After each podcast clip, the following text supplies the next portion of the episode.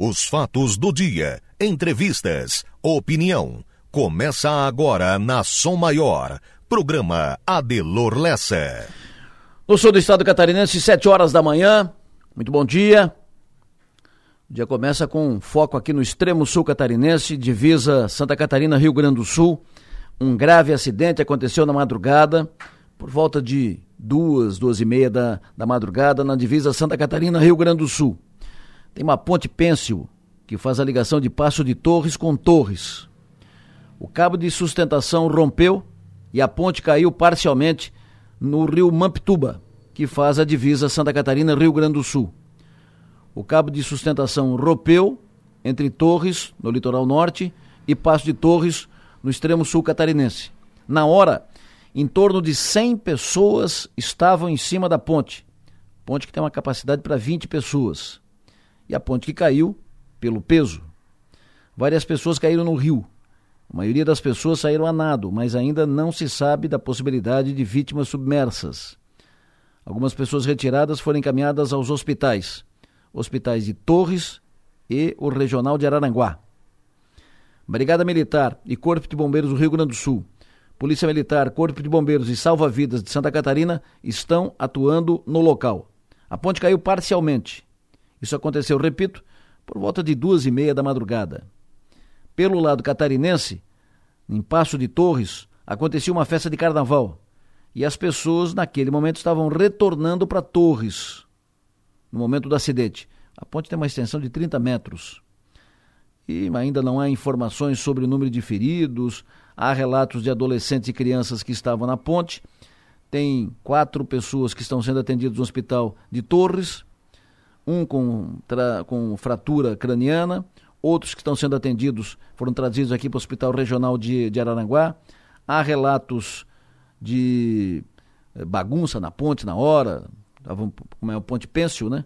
Então, com o movimento, a ponte pode dançar, e aí as pessoas ficam com medo, e aí tem aqueles que fazem brincadeirinha de, de mau gosto, né? Pois bem, tinha um excesso de peso na ponte, mais de 100 pessoas, e ainda tinha gente pulando em cima da ponte, mexendo a ponte, e isso teria também ajudado na, na queda da ponte em Passo de Torres, divisa com Rio Grande do Sul. Evidente que esse será um assunto que será atualizado ao longo do programa. Vamos trazer mais informações. Estamos em contato com Torres, com Passo de Torres, e daqui a pouco vamos atualizar as informações. Daqui a pouco também informações ali no 48. Mas antes disso, para começo de conversa, em Praia Grande, ali pertinho, ao lado de Passo de Torres, em Praia Grande, um espetáculo ontem, ontem pela manhã. No céu, mais de 50 balões ao mesmo tempo, ontem pela manhã. Todos muito coloridos. Isso representou mais de 500 pessoas no ar, nos 50 balões. Um recorde desde o início da operação dos voos de balão em Praia Grande. As pousadas, em torno de 300, todas lotadas em Praia Grande nesse final de semana e também bares, restaurantes e tal. Praia Grande, movimento intenso no domingo de carnaval com pessoas de todo o país e de vários países. Pessoas procurando a nossa Capadócia brasileira e procurando os cânions e as trilhas. A mostrar que o caminho para a consolidação de Praia Grande como um dos locais mais visitados em Santa Catarina está pavimentado, isso não tem volta. Mas é preciso que governos do Estado e federal participem efetivamente, fazendo o que lhes cabe, cumprindo com os seus compromissos Pavimentação da Serra do Faxinal, por exemplo, já passou da hora de fazer essa obra. Está trancado, esse serviço, a obra está trancada por falta de uma autorização do IBAMA. Sentaram em cima do processo no governo federal, mandato passado. Não deram importância para o assunto em Brasília. Agora, com troca de comando no governo federal, estão sinalizando que vai sair nos próximos dias a tal autorização. A empresa que vai fazer a obra de pavimentação já está lá, na Serra com canteiro montado e máquinas só esperando o start para começar a obra. Além disso, outras providências são necessárias para receber bem e dar o atendimento necessário a todos os turistas. O governo de Santa Catarina está recriando a Secretaria de Turismo, pois Praia Grande, pelos voos de balão, pelas trilhas e pelos cânions, precisa estar entre as prioridades desta nova secretaria para atendimento e apoio porque isso representa receita nova para a cidade, para a região do sul catarinense. Isso é geração de receita e renda. Isso é trabalho, negócios, oportunidades e desenvolvimento. Pensem nisso e vamos em frente.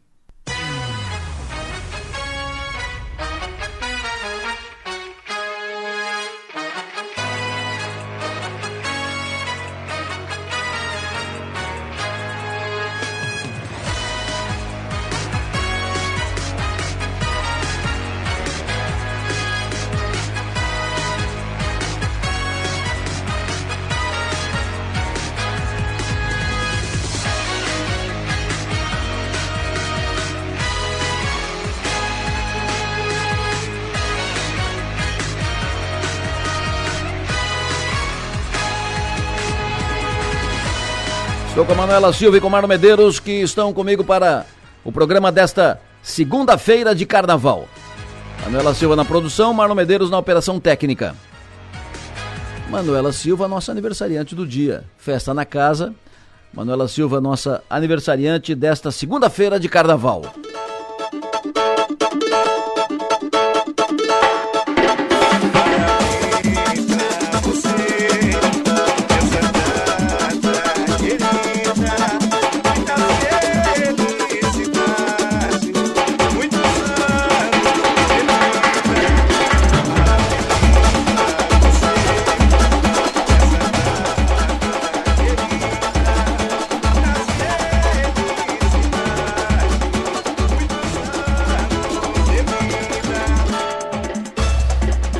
Nossos parabéns para Manuela no clima de carnaval.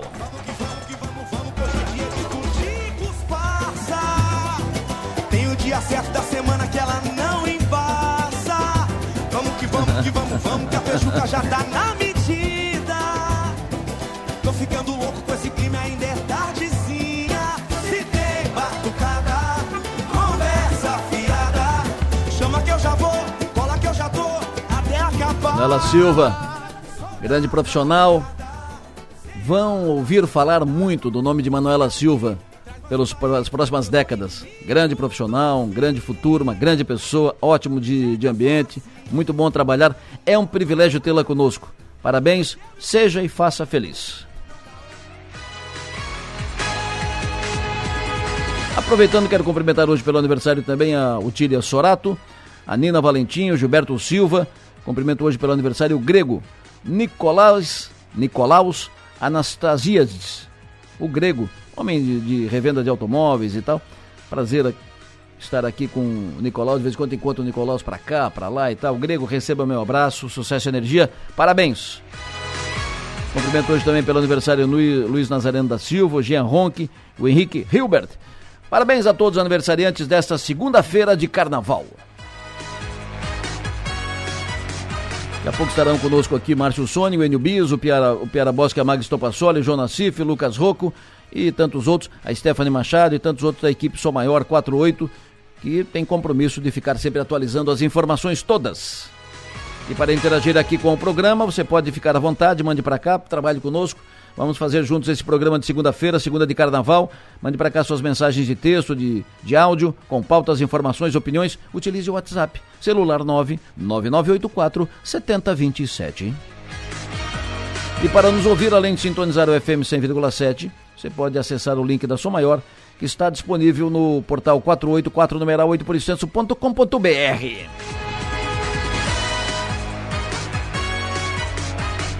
Hoje é dia 20 de fevereiro, ano 2023, segunda-feira de carnaval. Som Maior Comunicação. A gente vibra com você. 7 horas e 9 minutos. Carnaval no Rio de Janeiro, a última escola, terminou faz mais ou menos uma hora o seu desfile. A Mangueira levou as visões da África na Bahia para Sapucaí na primeira noite dos desfiles. Tivemos uns desfiles muito bonitos na, na Sapucaí neste nesta domingo, né? Domingo para segunda-feira. Império Serrano abriu o carnaval com uma bela homenagem para o Arlindo Curos e fez um belo desfile a Império Serrano. Depois uma homenagem para o Zeca Pagodinho feito pela Grande Rio. Nossa, grande desfile da, da Grande Rio. A Mocidade Independente exaltou o Nordeste, Mocidade Independente Padre Miguel, exaltou o Nordeste ao trazer o legado de mestre Vitalino. Depois a Tijuca, apaga luzes, encanta com Iemanjá e celebra a Bahia de Todos os Santos. Aí depois tivemos Salgueiro, fez homenagem para Joãozinho 30, reflete sobre pecados da Sapucaí, e aí fechou primeira noite de desfiles no Rio de Janeiro com a Mangueira, levando as visões da África na Bahia para Sapucaí na primeira noite dos desfiles. Foram grandes desfiles na primeira noite do Carnaval do Rio de Janeiro. Daqui a pouco vou trazer mais inf informações, hoje tem mais, mas agora eu quero saber do trânsito das estradas. O dia começou com uma chuvinha fina, uma garoazinha tal na, nas estradas, que representa perigo nas estradas. Enio Bis, alô, bom dia. Pois não, bom dia para você, Adelor, bom dia para quem nos acompanha. Rua João Sequinel, bairro Pio Correia, em Criciúma. Na sexta-feira, aqui mesmo nesse horário, trouxemos a informação de uma intervenção no trânsito na João Sequinel que ocorreria hoje e amanhã, inclusive com interdição da via. Essa rua que é a de principal acesso ao Hospital São José e para quem tem como destino Cocal do Sul e Uruçanga, por exemplo. Bom, a execução dessa obra dependia das condições do clima. Como há previsão de chuva para hoje e também para amanhã, a obra não vai mais acontecer, ou seja, o trânsito na rua João Sequinel não será mais bloqueado nesta segunda e nem amanhã, terça-feira. Portanto, trânsito normal na João Sequinel. Essa obra ela ainda vai acontecer, mas com data ainda a ser definida pela Prefeitura de Criciúma e também pela empresa que vai executar os serviços. Enquanto isso, na rua Engenheiro Fiuza da Rocha, fica no lote 6 em Criciúma, duas bocas de lobo serão colocadas hoje, o que vai gerar lentidão na via. O local fica próximo à gruta Nossa Senhora de Lourdes. As obras terão início a partir das 8 horas da manhã. Com relação ao transporte coletivo em Criciúma, hoje e amanhã de carnaval, o consórcio Cribus está informando que o transporte coletivo vai estar funcionando normalmente hoje. Já amanhã, terça-feira, ponto facultativo, os ônibus estarão circulando com horário de sábado. Para saber mais sobre os horários, o usuário pode acessar o site cribus.com.br. E na Serra da Rocinha, BR-285 em Tibé do Sul, a Rádio Som Maior já alerta sobre o trânsito que será totalmente interditado na quarta-feira por causa de obra visando a pavimentação da rodovia. Rochas serão detonadas nos quilômetros 43 e 54 e devido ao tempo necessário para a remoção dos materiais da pista, não vai haver comboios entre a noite de quarta-feira e amanhã de quinta. Na quinta noite será retomada a programação regular de tráfego na Serra da Rocinha. Vale lembrar que os trabalhos na Serra da Rocinha não estão alterados durante o período de carnaval, ou seja, no final de semana esteve fechado, hoje e amanhã é, mantém a liberação em forma de comboio, ou seja, para quem sobe a Serra da Rocinha, 7 da manhã e 18 horas, e para quem desce, 7 e meia da manhã e 18 e 30. Adelor. Perfeito, Ed, muito obrigado. O Ed volta daqui a pouco mais informações sobre o acidente, a queda da Ponte Pêncil, ali na divisa Santa Catarina e Rio Grande do Sul, Passo de Torres e Torres. As primeiras informações dão conta de cinco feridos atendidos no Hospital de Torres. Não se sabe ainda quantos foram trazidos aqui para o Hospital Regional de, de Araranguá.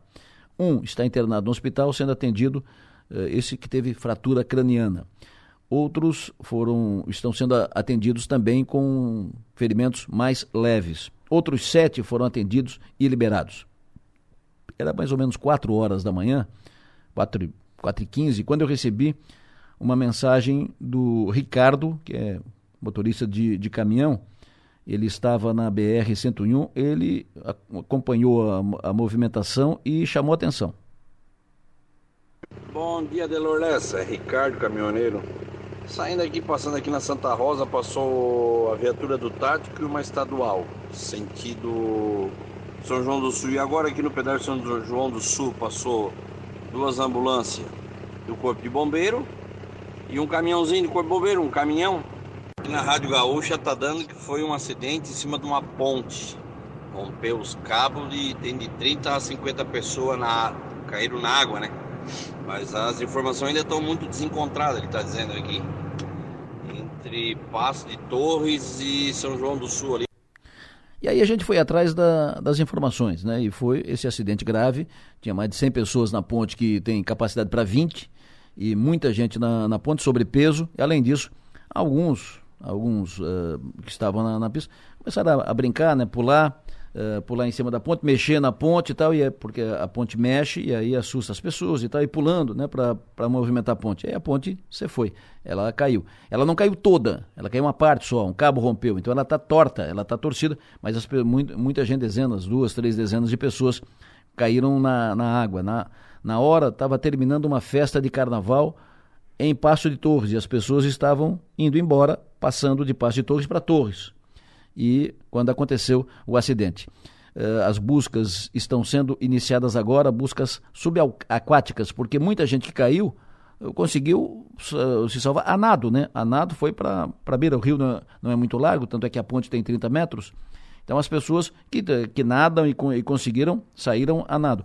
Outros foram pessoas salvas por outros populares e pessoas dali que tinham barco, colocaram o barco na água e soltaram coletes e tal, tal, até chegar bombeiro e salva-vida e, eh, e, brigada militar do Rio Grande do Sul, polícia militar da, daqui.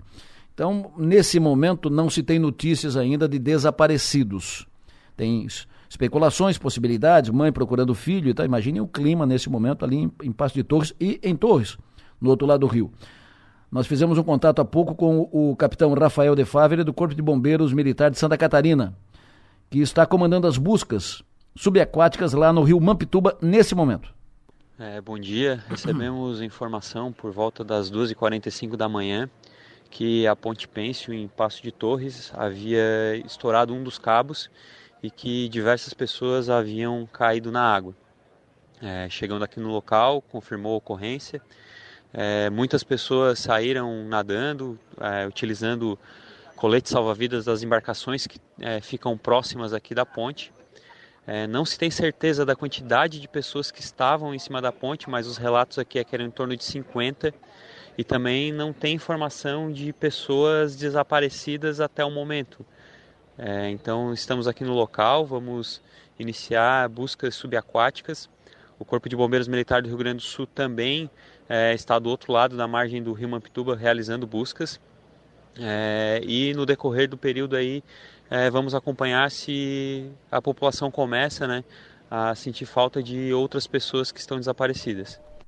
Eu ouvi um, um relato do comandante regional da Brigada Militar lá de Torres, Rio Grande do Sul, ouvi uma entrevista na Rádio Gaúcha, por volta de 5 e meia da, da manhã, ele dizendo que tinham 100 pessoas em cima da ponte, por isso estou trabalhando com esse número de 100 pessoas.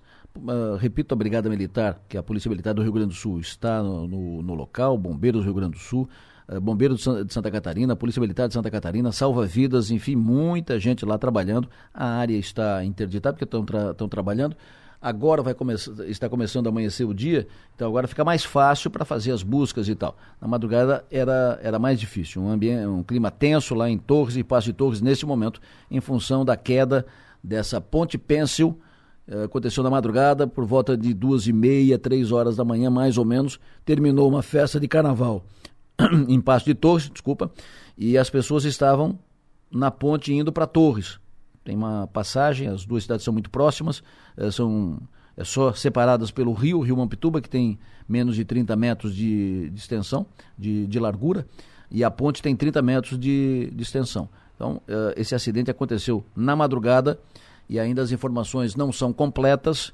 Estamos acompanhando o fato, estamos acompanhando, atualizando informações e vamos trazendo aqui no programa e também no 48. A Stephanie Machado já publicou lá no, no 48, informações sobre esse acidente. Uh, Passo de Torres, cabo de Ponte Pêncil, rompe pessoas caem no rio Mampituba. Bombeiros procuram por vítimas submersas no local. Está lá já no 48, informação assinada pela Stephanie Machado, que está de plantão, e vai, ao longo do tempo, a cada minuto, a cada minuto, a cada momento surgir informação nova, ela vai atualizando lá no 48 e nós, nós vamos atualizando por aqui também. 7h19, alô Márcio Sônico, muito bom dia. Adelor Lessa, da Somar, muito bom dia para todos. Tudo bem, professor? Me diga, e esse tempo? Começou uma chuvinha, né? Hoje vai ser um dia de chuva por aqui, Márcio? É, uma chuva, por enquanto, pegou praticamente ali ao sul de Tubarão, até mais ou menos norte de Torres, um pouco mais forte a chuva, forte. A precipitação acumulada em média pela região, em torno de 10 milímetros. Então, pegou uma faixa que pega mais a região do Vale do Rio Araranguá. Ali Araranguá, em direção a Meleiro, em direção a Timbé do Sul. Precipitação, por enquanto, dentro da normalidade, Delor. Então, no estado, o tempo é bastante nublado. Teve locais que ainda não choveu, ali pelas estações da Ipagre, região de Laguna, em direção a Florianópolis, boa área da, apenas com tempo encoberto, ainda não choveu, ou se chove muito fraquinho, e a chuva então se concentrou mais ao sul de Criciúma, ali região de Araranguá e em torno. Temperatura atual marcando 18 graus pela região, e lá em cima na serra amanheceu com 11 graus. Ontem, só para voltar um pouquinho atrás, ontem aqui amanheceu com 11 graus.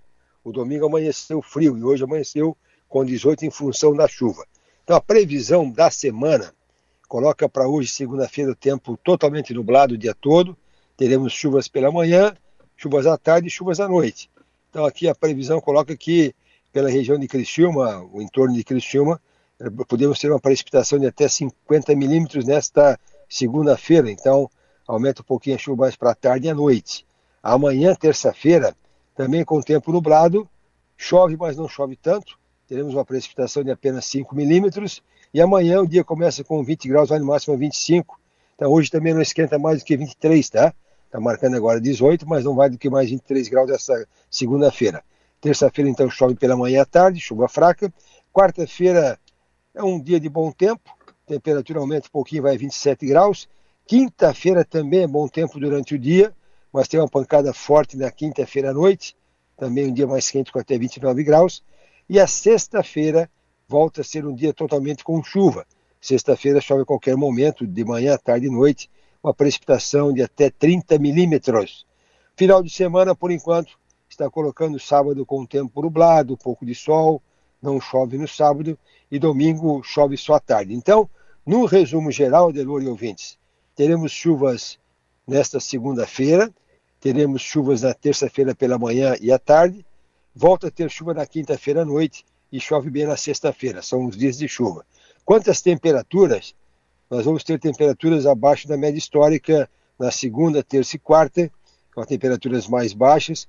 Aí na quinta-feira em diante volta ao normal, com temperaturas máximas próximas dos 30 graus. Vento forte não tem aqui na previsão, então o que chama a atenção da previsão justamente é uma semana assim um pouco mais nublada, com um pouco mais de chuva aqui do que foi na semana passada. Adelor Lessa. Está sendo ouvido agora em Guimarães, cidade do norte de Portugal pela Raquel de Oliveira, que está por lá, está te acompanhando em Guimarães. O, o Márcio Sônia, hoje vai ter uma feijoada. Hum, muita gente boa vai estar reunida nessa feijoada, ali na Casa dos Rocha, do Mazinho.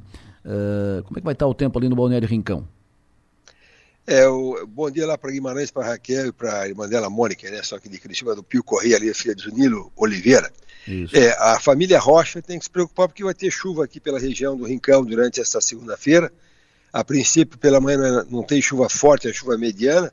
A mais forte acontece mais para final de tarde e noite. Então, é, é o tempo encoberto, sim, com alguma chuva durante o dia aqui no Balneário Rincão e em torno. Eu citei aqui a Casa dos Rocha, eu citei o Mazinho, se não citar Dorica, eu apanho depois. Então, a Casa dos Rocha, do Mazinho e da Dorica, você da, da Dorica e do Mazinho feijoada hoje meio-dia. Ele está preocupado se vai ter vento. Não, Mazinho, não o, é paz para ficar tranquilo, viu? Assim, não tem aquela, aquele ventão que deu no sábado, Baldeário e Rincão, né? Ele se foi, não tem mais. Então não tem situação assim de vento intenso, não. Pode ter uma chuvinha um pouquinho mais forte à tarde e noite, mas também assim nada muito forte, né? Tu viu ali, tu, não sei se tu acompanhou São Paulo. Sim. Eu, eu nunca vi tanta chuva, é chegou verdade. a 600 milímetros ali, o Batuba, Caraguacatuba, ali naquela região norte de São Paulo. Nunca vi tanta chuva em um dia só. Isso. Ali choveu 600 milímetros em 24 horas. Então derreteu certas uh, encostas de morro ali, porque choveu demais. Então nada a ver com isso aqui para cá. O que chove hoje é uma chuva normal, talvez um pouquinho mais forte à tarde e à noite, mas nada assim extravagante. Estou vendo aqui na Globo News agora, já tem 36 mortos contabilizados no litoral de São Paulo Uh, governo paulista decretou estado de calamidade em seis cidades, situação delicada lá em São Paulo, foi um, uh, muita chuva, muita chuva e estragos. Em, tem um pedaço de São Paulo que está debaixo d'água né, neste momento, e repito, já são 36 mortos contabilizados em, lá em, no, no, no litoral paulista. No, tô, continuo falando aqui com a Raquel. Raquel, que tu disse é filha do Nilo de Oliveira, que foi candidata a vice-prefeito de, de Criciúma, o Nilo e da Estela, a Estela de, de Oliveira. É, lá onde elas estão, Guimarães, é bem próxima da cidade do Porto, cidade de Porto. E hoje vai ter uma feijoada lá para comemorar também o, uh, o, o, período de carnaval. Um abraço para, para elas. O ouvinte pergunta para ti, professor, o tempo é em Florianópolis, final de semana. Ah, por enquanto, bom tempo. A capital vai ter alguma chuvinha hoje e amanhã também. Aí para o final de semana eles pegam um bom tempo no sábado, só chove um pouquinho a coisa final da tarde. E domingo aí já é um pouco mais nublado, com chuva à tarde e à noite. E temperatura boa, é uma temperatura chegando a 33 graus na capital final de semana. Calor, mas não excessivo. Aquele calorzinho normal aí para a época de fevereiro. Perfeito. Quarta, quinta e sexta em Itapema para serviço ao, ao ar livre, um trabalho com medição para projetos de pavimentação. Olha, quarta, quinta, até quem sabe dele fazer agora sexta-feira, está colocando chuva em toda, todo o estado, sexta-feira o dia todo, quarta-feira melhor, quinta-feira se chove é só mais final de tarde e noite, e a sexta-feira então é tempo chuvoso, Itapema e região. Pergunta ao Márcio qual é o próximo dia de sol bom de praia para Imbituba. Quarta-feira é muito provável que sim, que é hoje e amanhã é bem nublado, né? Aí na quarta-feira está marcando um tempo um pouco melhor, quarta e quinta-feira durante o dia, e sexta-feira chove de novo. O Zé Arcângelo, lá de cidade de Morro Grande, município de, de, Morro Grande, diz que já passou dos 20 milímetros a chuva em Morro Grande, e aí pergunta, a previsão é para quantos milímetros na região? É, Arcângelo, assim, é, é, realmente é, essa região de Morro Grande, descendo por Meleira até Araranguá, foi a região onde mais choveu por enquanto aqui. Porque se pegar aqui as estações ali de Laguna em direção a Imbituba, está hum. marcando zero no pluviômetro de precipitação por enquanto. Então, está pegando mais aqui a região de Araranguá e em torno. A tendência é para hoje, pela previsão, que chega até 50 milímetros em média. Mas no costão chove mais, mas na praia chove menos. Perfeito. O Adilson informa, aqui em Florianópolis está chovendo bem agora, capital uh, catarinense. E o ouvinte pergunta o tempo na Serra. Serra Catarinense, Serra Gaúcha. É, o chove hoje e amanhã também, ali na Serra Gaúcha, é, é, pega uma, uma, ponta nossa também com chuva hoje e amanhã, amanhã de manhã, aí depois amanhã à tarde para. Fechou, professor. Muito obrigado, sucesso e energia, bom trabalho, bom descanso. Vai para o carnaval até quarta-feira. Delor, assim, ó, ali eu só quero chamar a atenção de, de, São Paulo. Eu ontem, quando abri os dados das estações, a gente começou da área com a ordem de vez em quando os dados de todo o Brasil. Claro. Quando eu vi aqueles 600 de precipitação ali daquela região de ali de ali Ubatuba, digo, ah, isso, eu acho que está errado o pluviômetro, né? Aí eu, eu, eu abri a notícia ali para ver se era verdade. Olha, realmente, e não foi só uma estação, viu? Foram mais ou menos sete estações da, da Defesa Civil naquele costão de serra ali da Serra do Mar, né, que acompanha a rodovia Rio Santos. Então eu nunca tinha visto. Eu quando deu ali em Turvo, ah, no mês passado 250 milímetros daquele domingo, eu fiquei espantado, 250, que não é uma coisa muito comum. Agora, 624 horas, meu amigo, não tem drenagem urbana que aguente, tá? Então tá bom, bom dia para ti, um bom carnaval, muito juízo, até quarta-feira. Previsão do tempo. Oferecimento. Instituto Imas. IH Serve. Romance que não acaba na venda. A Ronise me mandou uma mensagem, ela é professora, é, moradora do loteamento Costa da Lagoa. E ela diz: Precisamos de ajuda, pois estamos desde segunda-feira sem água. Já ligamos para o SAMAI, para o responsável pela água, e até para o prefeito. Ninguém resolve. Sem água desde segunda-feira. Costa da Lagoa. Como está faltando água na, na região? Como está faltando água? Que barbaridade. Daqui a pouco nós vamos atualizar informações sobre a queda de uma ponte pêncil entre Santa Catarina e Rio Grande do Sul, entre Passo de Torres e Torres. Muita gente em cima da ponte, caiu no, no rio muita gente nadou e foi, foi para a costa, outros foram uh, salvos por botes que foram colocados no mar e depois a Polícia Militar. Neste momento estão sendo feitas buscas subaquáticas, daqui a pouco mais detalhes sobre isso. Antes, aniversariante do dia, Manu Silva. Me diga quais os destaques de agora nas redes, Manu. Bom dia, Delor. Bom dia aos ouvintes. Muito obrigada, primeiramente, pelos parabéns. Parabéns para você nessa data querida. Muitas felicidades, muitos anos de vida. Amém. a gente começa hoje com o destaque do UOL. Pratão de miojo e oito seguranças. A passagem de Gisele Bündchen pela Sapucaí. E Mangueira discute racismo e papel da mulher ao fechar a primeira noite de desfiles. No NSC, Tadeu Schmidt anuncia a semana turbo no BBB 23 e desfile de carnaval em Navegantes atrasa com a chuva, mas celebra a volta após nove anos. No G1, destaque para temporal causa 36 mortes, deixa desabrigados e fecha estradas no litoral norte de São Paulo. E Grande Rio, Tijuca e Mangueira são destaques da primeira noite do grupo especial do Carnaval do Rio. No 48, o preço médio da gasolina comum está R$ 5,15 em Criciúma e jovem morre após se afogar no rio Araranguá. No Twitter, para fechar destaque todo para o desfile do Rio de Janeiro, internautas colocam esse assunto como mais comentado neste momento, Adelor. Perfeito. Muito obrigado, Manu Silva. Ainda uh, nos destaques, os principais jornais impressos do Brasil. Destaque para Folha de São Paulo, chuva recorde. Leva morte e destruição ao litoral paulista. Jornal O Estado de São Paulo, Estadão. Chuva no litoral de São Paulo causa mortes e deslizamentos, fecha estradas e isola praias. No jornal O Globo, deixa o samba me levar, sobre a noite de ontem dos desfiles do Rio de Janeiro. E também na capa de O Globo, homenagem ontem para o uh, eh, Arlindo, para o Zeca, grandes homenagens. Foram, olha, belos desfiles ontem à noite, belos desfiles. As escolas que vão para a avenida hoje têm compromisso, porque ontem foi, foi show. Ainda na capa do jornal o Globo de hoje, chuvas matam dezenas no litoral de São Paulo. Uh, por aqui, jornal impresso, Tribuna de Notícias, moradores temem por desmoronamento. Um prédio abandonado em Orleans, está na capa da Tribuna de Notícias de hoje. E também na capa da Tribuna de Notícias, licença total para a obra na Serra do Faxinal está mais próxima. Manchetes do dia. Oferecimento. Mega Escritório, soluções para seu ambiente. Colégio Adventista, muito além do ensino. E Casa do Cartucho, assistência à locação de impressoras e suprimentos. E mais um caso uh, delicado, grave, uh, na área de segurança, o que aumenta a insegurança nessa onda de violência que estamos tendo nos últimos tempos. Na noite de ontem, ontem à noite, a Polícia Militar foi acionada para atender uma ocorrência de furto em um condomínio de luxo localizado na rua Linha 3 Ribeirões, bairro São Luís, Criciúma. Um condomínio foi invadido, casa invadida. Quando a polícia chegou no local, encontrou um advogado da cidade aguardando. A vítima contou aos policiais que estava na praia e, quando retornou ao condomínio, notou que sua casa havia sido invadida. Da residência do advogado, diversos eletrodomésticos e joias foram roubados. O prejuízo seria em torno de 120 mil reais. Próximo da casa do advogado, uh, tem a casa de um delegado da Polícia Civil, Criciúma, que também, a casa que também foi alvo dos ladrões. Então invadiram a casa do advogado, invadiram a casa do delegado e fizeram o serviço. Na casa do delegado que não estava em casa na hora do crime, vários outros objetos foram roubados. Prejuízo ainda não calculado. É, daqui a pouco eu vou trazer mais detalhes sobre isso. Mais um condomínio invadido, uh, casas invadidas, roubo, furtaram né, a diferença técnica do roubo e furto, furtaram muitos objetos, prejuízos, casa de um advogado e de um delegado de polícia num condomínio aqui de Criciúma. Daqui a pouco mais informações sobre isso. Agora, seu João Nassif, bom dia.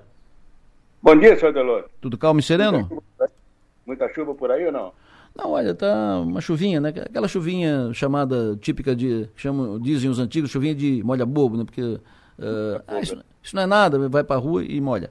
Uh, mas é. nada, nada grave. Por aqui, nada grave. Grave lá no, no litoral paulista, né? Lá... Pois é, tenho acompanhado aqui pela internet as informações, a coisa lá é triste mesmo. E ali, porque o, o litoral, Adelua, ele fica, as cidades, praticamente todas elas ali, elas ficam em, num, num vale tem um morro aqui do lado, a serra do lado, e um, um espaço pequeno para chegar no mar.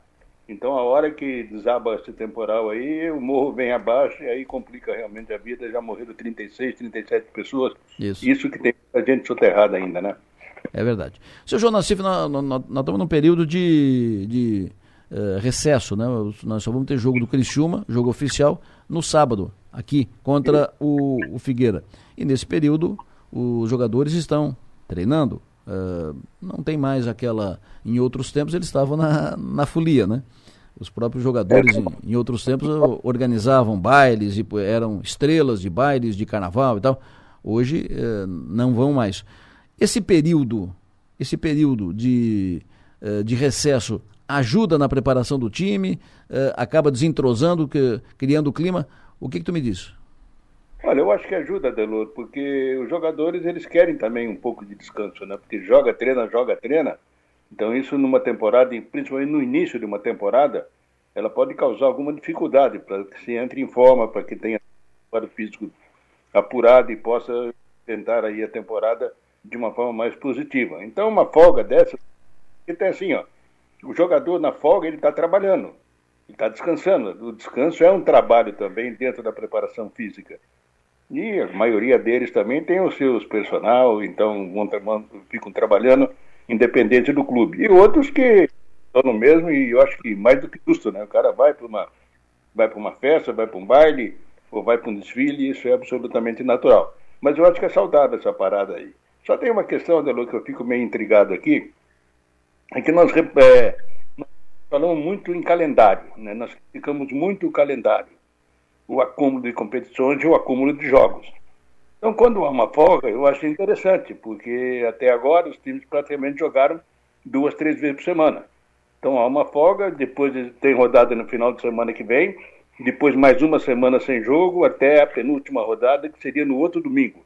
E a partir daí, então, jogando na quarta-feira a fase final do campeonato, a rodada final, para depois partir para, para o mata-mata. Mas eu acho que é saudável realmente essa paralisação para todo mundo ficar aí descansando e, e apurando a forma física do retorno que deverá acontecer ainda hoje ou amanhã a maioria dos clubes.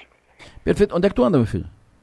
Olha, eu estou na Vila Suíça, né, cara? E quero até fazer um registro aqui que ontem teve uma feijoada no quiosque aqui da vila e o Soliman é o, é o pai da Suzana e do Paulo. O Paulo são, é o casal.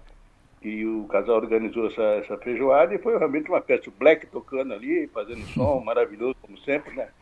Então aproveitamos aí, que acho que o último, o último dia de sol, carnaval, porque hoje o tempo já fechou aqui, já choveu e está tá bastante fechado por aqui.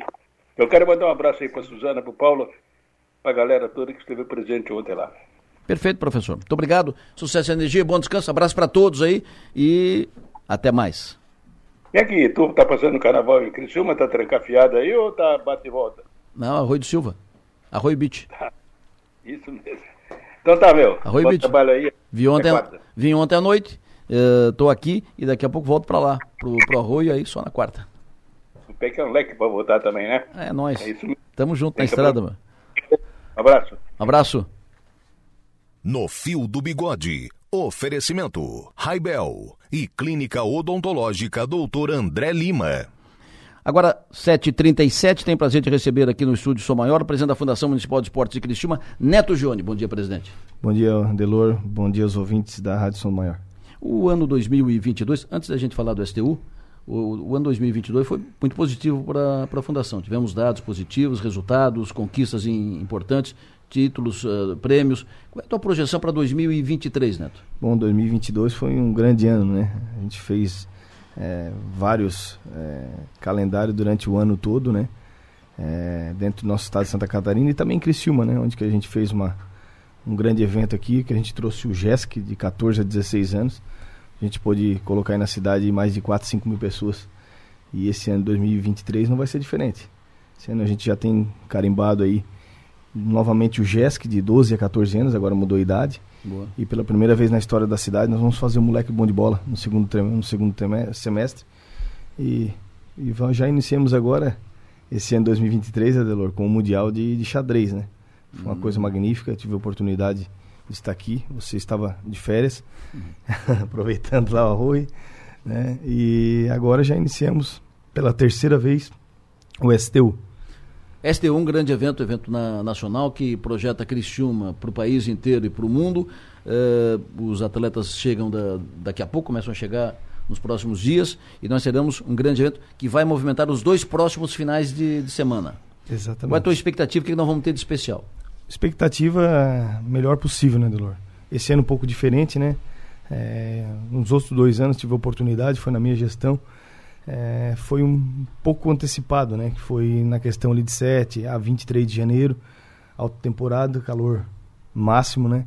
E a gente viu um pouco de dificuldade nessa questão do público, né? Até porque era muito quente e o pessoal estava na, na praia, né? Claro. E desse, dessa vez a gente conseguiu, pelo terceiro ano, mudar, né? A gente conseguiu, através da plataforma, juntamente com a, com a emissora de TV, a gente conseguiu mudar essa data, que ficou agora, né? Vai iniciar essa semana. É, a primeira modalidade é dia 23 a 26, que é o street, né? E depois de 2 a 5 o parque. Muitos atletas já estão na cidade, como vi ontem o Pedro Barros ali andando na pista. Né? A galera já começou a chegar. Isso aí é, é, é interessante, Porque tu movimenta desde o do, do tio da barraquinha do cachorro quente ao grande empresário, né? Então a cidade já está já criou um corpo, o pessoal já está na expectativa, rede hoteleira, rede gastronômica, né? E esse ano vai ser um grande diferencial, né? Pela primeira vez também na, na história só existe esse tipo de eventos nas grandes cidades, né? E é um Urb Music, né? Que vai ser um festival de, de bandas, né? Onde duas, duas bandas aí de grande nome é, vai estar no evento, né? Uma delas Nat Roots, outra delas Flora Matos. Então, para esse público que curte eh, essa onda, né? Então isso é muito importante, muito legal. E o diferencial é que os atletas, Delor, gostam da cidade, né? Gostam da pista. Dita por eles mesmos, é uma das melhores pistas, pode-se falar, do mundo para se andar, porque ela tem a modalidade do bowl e do parque, né? Então isso é um grande agregado para eles. O pessoal já está treinando desde semana passada e hoje está chegando mais novidades na cidade. Uhum. E tá um espetáculo, né? Ontem a gente caminhou pelo parque, é, as pessoas têm nos ligado, têm nos procurado, e porque isso é muito forte. Criciúma é a capital do carvão, né? É a capital do skate, não tenho dúvida. Que através do nosso prefeito Cléber Salvaro já já vai ser a capital do turismo. E vai ser igual ao ano passado, Dor, que a gente pegou esses atletas, né, de grandes nomes, a gente fez um tour pela cidade com eles, né? Esse ano a gente vai levar eles no parque astronômico lá em cima, né? Como a gente outras vezes levou no Parque dos Imigrantes, levamos lá minas de, de visitação, para levar o que tem de melhor da cidade, né, Adelor? Não só vir aqui é, competir e ir embora para casa, né? Mas daqui para o mundo, é, também divulgar o que a gente tem de melhor, que Criciúma está bem servida, principalmente dos parques, né? Que hoje o, o parque é a, é a, praia dos criciumenses, né? Então, eu estou muito feliz pelo terceiro ano consecutivo e não tenho dúvida que nos próximos anos, anos também a gente vai fazer, porque é um evento que tem marcado muito e é de Criciúma para o mundo, né, Delor? Quando tu vê, tu passando é, fora do Brasil, as pessoas ligando para a gente lá da Itália, pô, eu, eu vi o pessoal aí na, na TV, isso é muito legal, né, Delor? Né, quanto que custaria para vender Criciúma para o mundo, né? Então é um evento que já está marcado no calendário da cidade e já está quase é, é, marcado que é igual a 6 de janeiro, né? Tem que acontecer. E esse vai ser um, um STU de, diferente dos dois primeiros, porque nos dois primeiros tivemos a, a desdobramento da, da, pandemia. Então, no primeiro não tinha público, no segundo também restritivo, porque teve, foi exatamente quando teve uma, uma nova onda, e agora não. Agora esse, é, essa fase vencida e agora é para público, agora é para encher a casa. Por isso, inclusive, o, o evento cultural, o festival. Pô, Delor, tu fosse muito feliz e realmente isso aconteceu, né? Primeiro ano, muita dificuldade. Segundo ano, quando a gente achou que que ia realmente estourar, deu aquele grande problema. Eu lembro que preocupação muito grande do secretário Acélio, do Samuel da Vigilância Militar, que foi uma loucura, né? Até porque o STU é uma plataforma muito séria, né? E eles são muito restritos a um evento que é, que é diferenciado. E lá é, as coisas acontecem perfeito, Delor, né? A mandatária do evento é uma grande emissora de TV, então as coisas têm que acontecer perfeitamente. E o nosso município não é diferente, né? A gente gosta das coisas certas. E esse ano, realmente, como você falou, esse ano é um evento está mais tranquilo. Graças a bom Deus, não existe mais pandemia. E o público está muito animado para ir, até por causa do, do calor, que vai ser um pouco diferente esse ano. E quero dizer para ti, Adelor, e para o público que ninguém vai ficar de fora do evento, né? Uma coisa muito tranquila de participar. Pode se inscrever na plataforma do STU ou na plataforma Simpla. Adquira lá o seu ingresso. Vale a pena lembrar que o ingresso para cada evento é um dia só, né? Se você querer ir no outro dia, tem que pegar novamente o ingresso. O, os shows vai ser diferente, claro, o show vai ser pago, mas um, um valor simbólico, muito tranquilo. Mas todo o evento de skate, todo ele, todos os dias, totalmente 100% gratuito. A gente espera um Só grande... tem que pegar o ingresso. Exatamente, né? Para ficar controlado, né? É muito tranquilo de entrar, muito fácil. Pode levar família, pode levar garotada. Os grandes atletas vão estar presentes no evento. A Fundação de Esporte, em parceria da Fundação Cultural, está com, com um stand lá muito legal para atender o nosso público. Tenho certeza que vai vir muita gente de fora, Delor, como aqui o pessoal da REC, da MESC da Murel também vão estar presentes. Né? A gente está com uma grande equipe de trabalho aqui na Fundação de Esportes e eu quero aqui agradecer cada um da nossa equipe, porque a gente tem feito é, um grande esforço para receber todo mundo bem, né? Nossa equipe de funcionários, estagiários, limpezas, né? Todo o pessoal dá um grande suporte, Adelor para que tudo isso aconteça, né? É, o evento acontece, né? Mas para aquilo chegar no dia, tá tudo perfeito. Muitas pessoas estiveram ali trabalhando, muitas pessoas estiveram ali fazendo aquilo acontecer. E esse ano 2023 não vai ser diferente. A gente está muito preparado, até porque vai aprendendo aos poucos, né, Delor? Né? A gente não é peixinho, também não é mais tubarão, a gente sabe o que quer, né? Então já é o terceiro ano, então a gente já está com grande conhecimento, já sabe como isso funciona. Isso para nós tem sido legal. E esse ano, é, como foi ano passado, estava é, finalizando a Lebec, esse ano já vai estar tá, é, 100% pronta. O pessoal teve aqui, acompanhei semana passada, não estava, estava em Floripa, o Diogo estava aí da plataforma, o Diogo grande parceiro, juntamente com o Mark, que representa aí o parceiro do evento, que é o deputado Daniel Freitas, que isso também tem acontecido graças ao trabalho da parceria dele, o Adelor. Perfeito. Parabéns por tudo, parabéns, parabéns pela, pelo envolvimento da, do, do, governo municipal, pelo apoio que o governo municipal uh, está dando e pelo entendimento do governo municipal da importância de, desse evento. Quando eu digo que isso projeta Criciúma, a Sport TV transmite para todo o Brasil e para o mundo, pelas suas plataformas, o evento aqui em Criciúma. E também uh, temos info, informações no, no Globo Esporte e no, em todos os, os noticiários da, da, Globo. Exatamente, é no Domingo Espetacular, vai ser um evento que vai passar ao vivo, né? Então isso é, é de grande relevância para a nossa cidade, porque está ao vivo ali, né? Vendendo isso. Criciúma para o mundo. E mais uma vez, Delor, queria agradecer pela parceria, pela oportunidade, né? Que a Rádio São Maior sempre esteja presente sempre está presente conosco no nosso evento aí. É uma grande pioneira do esporte aí. Obrigado a cada um de vocês. Conosco. E quero te fazer o convite. Tô te esperando lá, hein? Tá me eu devendo dois anos, pô. Eu vou lá. Eu vou lá. Só não vou andar de skate, mas vou lá. Obrigado, Ela. Abraço, Neto. Prazer Abraço. te receber Tamo sempre junto. aqui. Parabéns pelo, pelo trabalho. 7h46, vamos voltar a Passo de Torres, Torres. Converso agora sobre esse acidente grave que aconteceu na, na madrugada, duas e meia da, da manhã mais ou menos, rompeu, rompeu o cabo e teve a queda de uma ponte, Pêncio, que liga Passo de Torres a Torres. Lá está o Tenente Murilo Origi Naspolini, da Polícia Militar de Araranguá. Tenente Murilo, bom dia. Bom dia. Uh, vocês estão, evidentemente, no trabalho de apoio aí para as pessoas. O que já se pode dizer sobre vítimas, pessoas na, na água? Qual é a situação de momento, Tenente? No momento, os mergulhadores do Corpo de Bombeiros eh, estão fazendo buscas aqui no local para procurar possíveis vítimas né, dessa, dessa queda da, da ponte Pêncil. Quando a ponte caiu aqui, várias pessoas caíram na água. É, populares aqui acabaram informando para nós que muitos deles né, conseguiram sair, até alguns foram ajudados por pessoas que estavam aqui perto do local.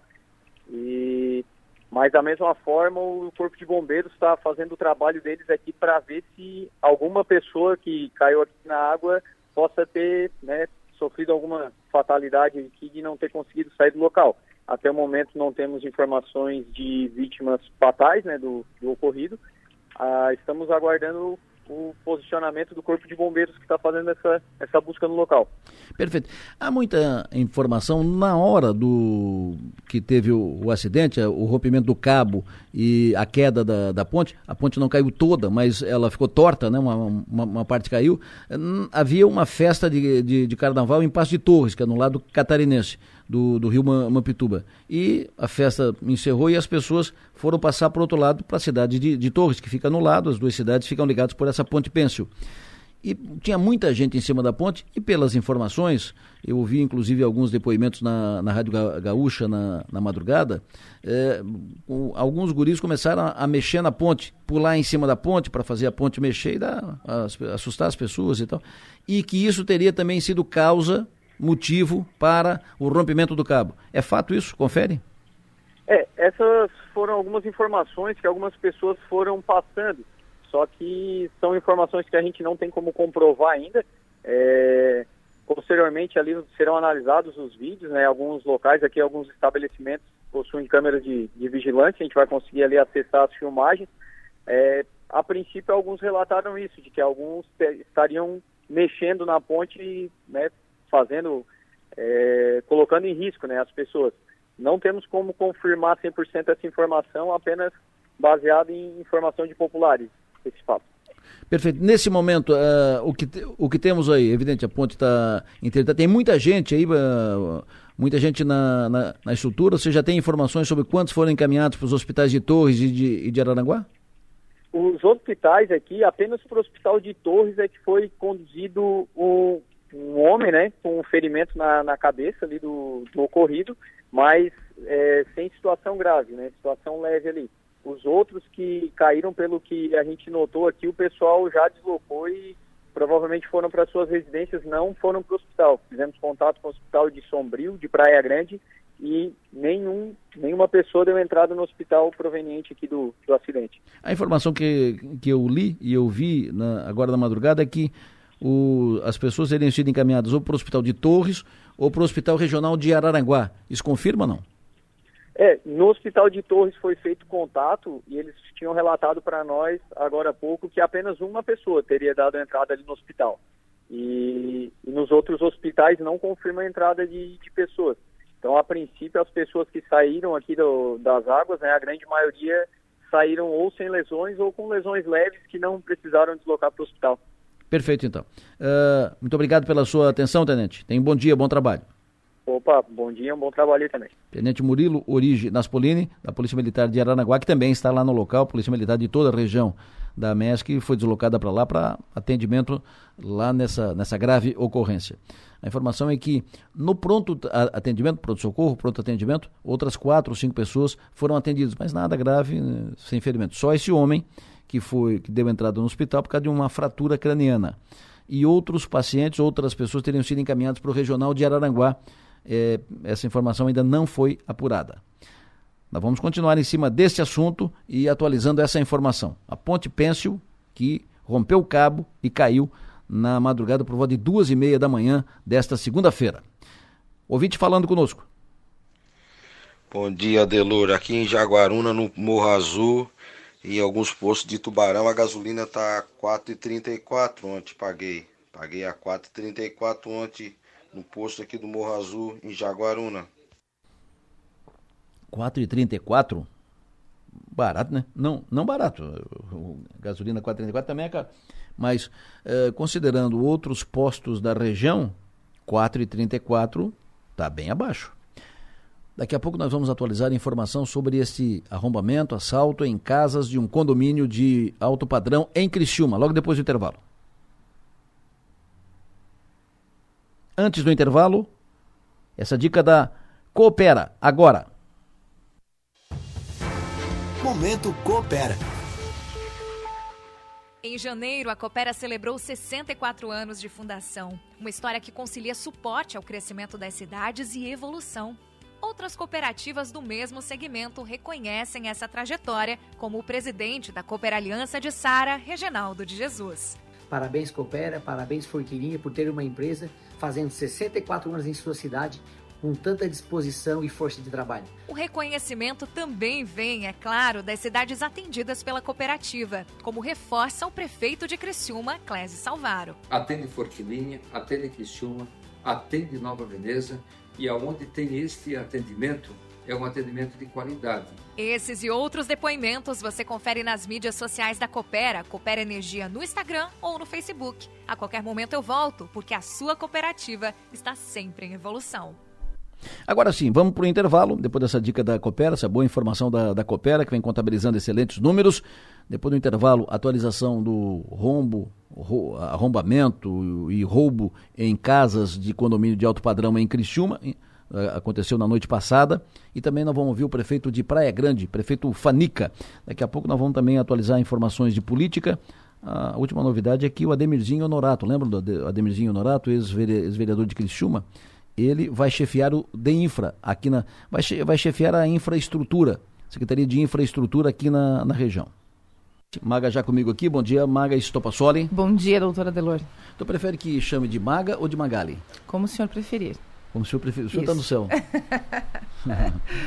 Max Passora, daqui a pouco a gente fala de política. Antes, a Manu Silva tem informação nova lá da, da ocorrência, a queda da ponte Pencil lá em Passo de Torres, Torres, liga Passo de Torres a Torres. Qual é a informação de agora? Adelora, a informação neste momento lá é o capitão Rafael de Fábio que está comandando as buscas no Rio. Ele informou que Chegou a informação de que três jovens que estavam na festa ainda não retornaram para casa e possivelmente poderiam ter caído no rio. Então agora o Corpo de Bombeiros Militar de Santa Catarina começa a trabalhar com pessoas que estão desaparecidas, ainda não retornaram para casa, então podem estar entre as vítimas dessa ponte que caiu.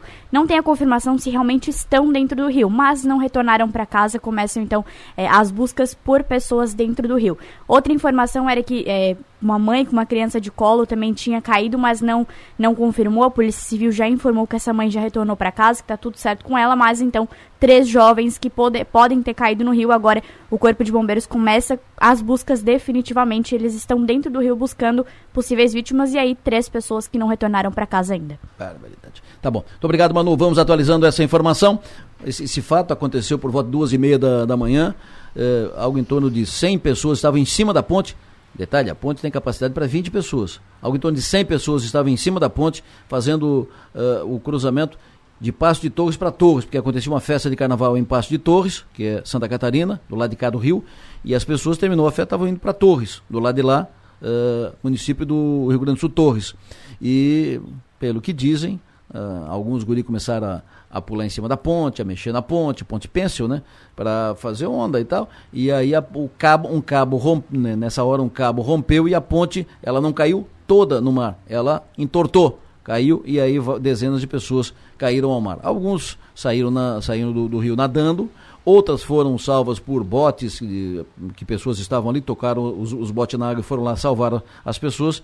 E agora os bombeiros estão procurando possíveis desaparecidos a informação suspeita de três. Nós vamos atualizando essa informação. Desde o início do programa estamos falando disso, estamos acompanhando o assunto. Na noite passada, mais um caso uh, que chama atenção em Criciúma, nessa chamada onda de violência que estamos enfrentando. Um, duas casas, pelo menos duas, num condomínio de alto padrão em Criciúma. Duas casas foram invadidas e objetos foram furtados. O comandante Mário Silva está em linha conosco, uma das casas, inclusive, de um delegado de polícia. A outra casa de um advogado conhecido aqui na, na cidade. Coronel Mário, bom dia. Bom dia, Delor. Bom dia, prezados ouvintes. Coronel Mário Luiz da Silva, comandante do 9 Batalhão Polícia Militar Criciúma, que já sabemos dessa ocorrência. Identificaram o, os invasores, uh, prejuízos. O que, que o senhor pode adiantar e, e informar formal e oficialmente dessa ocorrência, comandante? Ainda temos informações são são precárias, mas informações do, dos agentes e dos objetos furtados. Né? A conduta ela, ela bem, já está bem esclarecida. É, os marginais eles transpuseram os muros, o muro, né, faz divisa, que faz a proteção do condomínio, a cerca elétrica que auxilia na contenção, que auxilia na segurança, aquela cerca elétrica que é posta sobre o muro, ela estava desligada, facilitou a ação do, dos marginais, em transpus, em, após entrarem no, no, no condomínio, arrombaram uma residência, e essa residência no citado advogado, e logo depois também uma segunda residência de propriedade no delegado de polícia. É, foram levados alguns bens, eu não tenho essa informação de quais bens foram levados, quais e o que, qual o valor.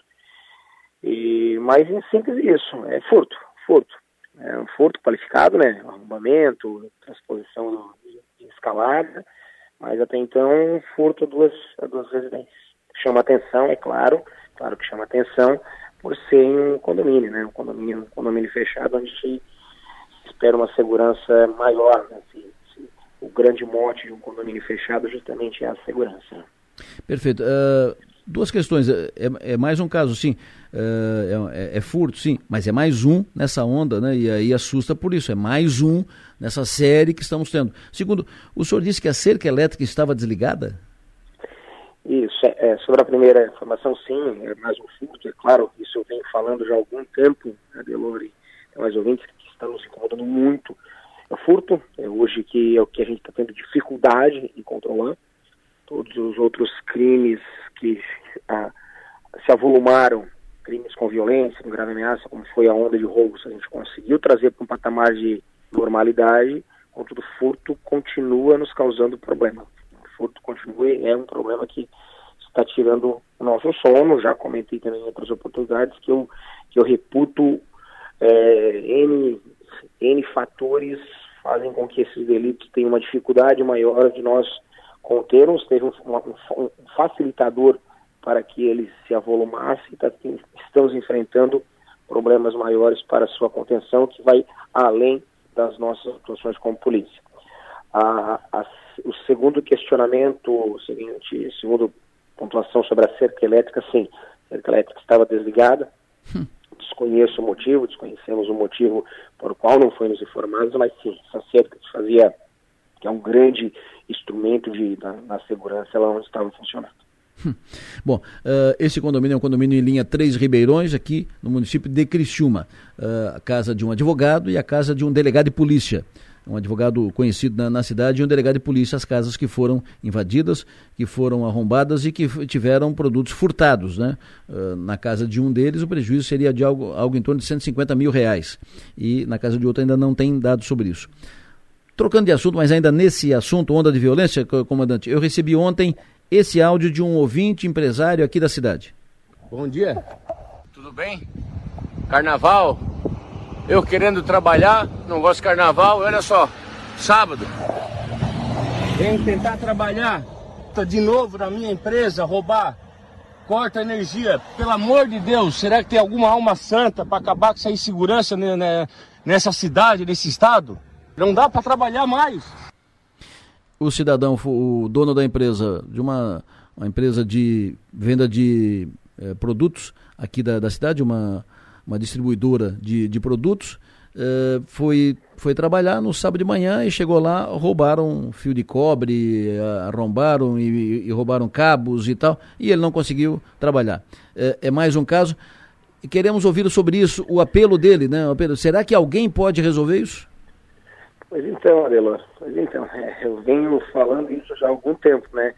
É, e, e, você muito bem também vem conduzindo essa, essa onda de entrevistas de, e procurou já vários responsáveis para tanto, né? É, Adelor, ladrão, eu tô, nós estamos prendendo todo dia. É, furto de bicicleta, furto de cobre, furto de portão de residência, isso é preso diariamente. Né? A gente já trouxe, já conversei com, com o seu público a dificuldade que está tendo a, cessação da atividade delitiva por esse, por esse grupo de pessoas. Mas ao cidadão ele pode ter certeza que nós vamos ir atrás desse cara, esse cara vai ser preso novamente. Eu aposto com ele, eu aposto o que for, que não é a primeira vez que ele está, que ele furtou fio de cobre, eu aposto que ele já deve ter uma vasta passagem criminal. Estou até falando que o que eu estou praticando aqui até poderia ser crime, né? Eu estou acusando alguém de um fato que eu, que eu desconheço, não sei nem quem é, mas eu sou eu tenho a plena certeza, certeza que esse cidadão tem uma vasta ficha criminal. Ladrão de fios de cobre, isso é uma constante, a gente deve prender aí semanalmente, semanalmente. Então, é o que eu já venho trazendo alguns dias, desde que, tive a oportunidade de nós discutirmos, tratarmos esse tema aí junto à sociedade, que o problema não é só de polícia. Furtos, furtos, que é o crime que está incomodando a cidade de Criciúma, não é um problema só de polícia. Perfeito. Comandante, uh, sabe-se que a polícia militar vem trabalhando, é sempre importante registrar isso, vem trabalhando muito, fazendo muito com pouco que tem e que continue né, nessa linha. Isso é importante para a sociedade. Bom dia, comandante. Bom dia, Delor. Bom dia. Obrigado pela, pelos votos de confiança e pode contar conosco. Vamos estar, vamos manter sempre firme, não vamos diminuir, não vamos perder o nosso ímpeto. Um forte abraço, uma boa semana a todos. Você tem medo de quê? É natural termos alguns medos. O medo nos faz ter cautela freia nossos impulsos e nos faz pensar melhor. Individualmente, o medo pode até ser bom, mas quando o medo se torna coletivo, é quando acende um sinal de alerta. Uma sociedade com medo fica paralisada, insegura, desconfiada. Ter medo nos afasta uns dos outros. O crescimento recente dos casos de violência urbana faz acender esse alerta nossas comunidades esperam uma reação. Precisamos ampliar o debate e agir com determinação para que tenhamos de volta um dos nossos bens mais preciosos: a tranquilidade de ir e vir. O sul de Santa Catarina quer segurança. Uma campanha Som Maior Comunicação. Com o apoio de Metropolitan Mall, Sublime Persianas, Triângulo Segurança, Giasse Supermercados, Satic, Minato Construtora e Incorporadora. Sobre esse caso do condomínio, da invasão do condomínio, não quero fazer aqui nenhum, nenhum juízo de valor, não quero antecipar nada, nem, nem me precipitar. Mas é no mínimo estranho que a cerca elétrica esteja desligada. No mínimo estranho que a cerca elétrica esteja desligada. E os invasores e arrombadores e, e, e, e ladrões e tal, e, imaginais, é claro que eles tiveram um trabalho facilitado, o trabalho entre aspas facilitado, porque a cerca elétrica estava desligada. Claro, inevitável. Por que, que estava? Por quê? Bom, a polícia vai apurar isso, é claro, né? É, daqui a pouco nós vamos conversar aqui no programa com o novo chefe da Secretaria de Infraestrutura aqui na, na região, o ex-vereador Ademir Honorato, que está definido, vai falar conosco em seguida. Daqui a pouco vamos conversar também com o prefeito de Florianópolis sobre um novo momento de Florianópolis, sobre carnaval e sobre o que já se pode. Ele assumiu, eh, ele era vice do Jean Loureiro, assumiu no ano passado, quando o Jean saiu para disputar o governo. Ele agora é prefeito, vai cumprir mandato, candidato à reeleição e é sempre, prefeito de Florianópolis é sempre uma das principais lideranças políticas do Estado pela dimensão de Florianópolis. Daqui a pouco fala conosco aqui também. É, antes, Márcio Sônico atualiza o tempo, por favor. Adelor Lessa, Recitação Maior, muito bom dia para todos. Então, a previsão da semana coloca para hoje, segunda-feira, o tempo totalmente nublado o dia todo. Teremos chuvas pela manhã, chuvas à tarde e chuvas à noite. Então, aqui a previsão coloca que pela região de Criciúma, o entorno de Criciúma, eh, podemos ter uma precipitação de até 50 milímetros nesta segunda-feira. Então, aumenta um pouquinho a chuva mais para a tarde e à noite. Amanhã, terça-feira, também com o tempo nublado, chove, mas não chove tanto. Teremos uma precipitação de apenas 5 milímetros. E amanhã o dia começa com 20 graus, vai no máximo 25. Então hoje também não esquenta mais do que 23, tá? Está marcando agora 18, mas não vai do que mais 23 graus essa segunda-feira. Terça-feira, então, chove pela manhã e à tarde, chuva fraca. Quarta-feira é um dia de bom tempo, temperatura aumenta um pouquinho, vai a 27 graus. Quinta-feira também é bom tempo durante o dia, mas tem uma pancada forte na quinta-feira à noite, também um dia mais quente com até 29 graus. E a sexta-feira volta a ser um dia totalmente com chuva. Sexta-feira chove a qualquer momento, de manhã, tarde e noite, uma precipitação de até 30 milímetros. Final de semana, por enquanto, está colocando sábado com o tempo nublado, pouco de sol, não chove no sábado, e domingo chove só à tarde. Então, no resumo geral, Delor e ouvintes, teremos chuvas nesta segunda-feira, teremos chuvas na terça-feira pela manhã e à tarde, volta a ter chuva na quinta-feira à noite e chove bem na sexta-feira, são os dias de chuva.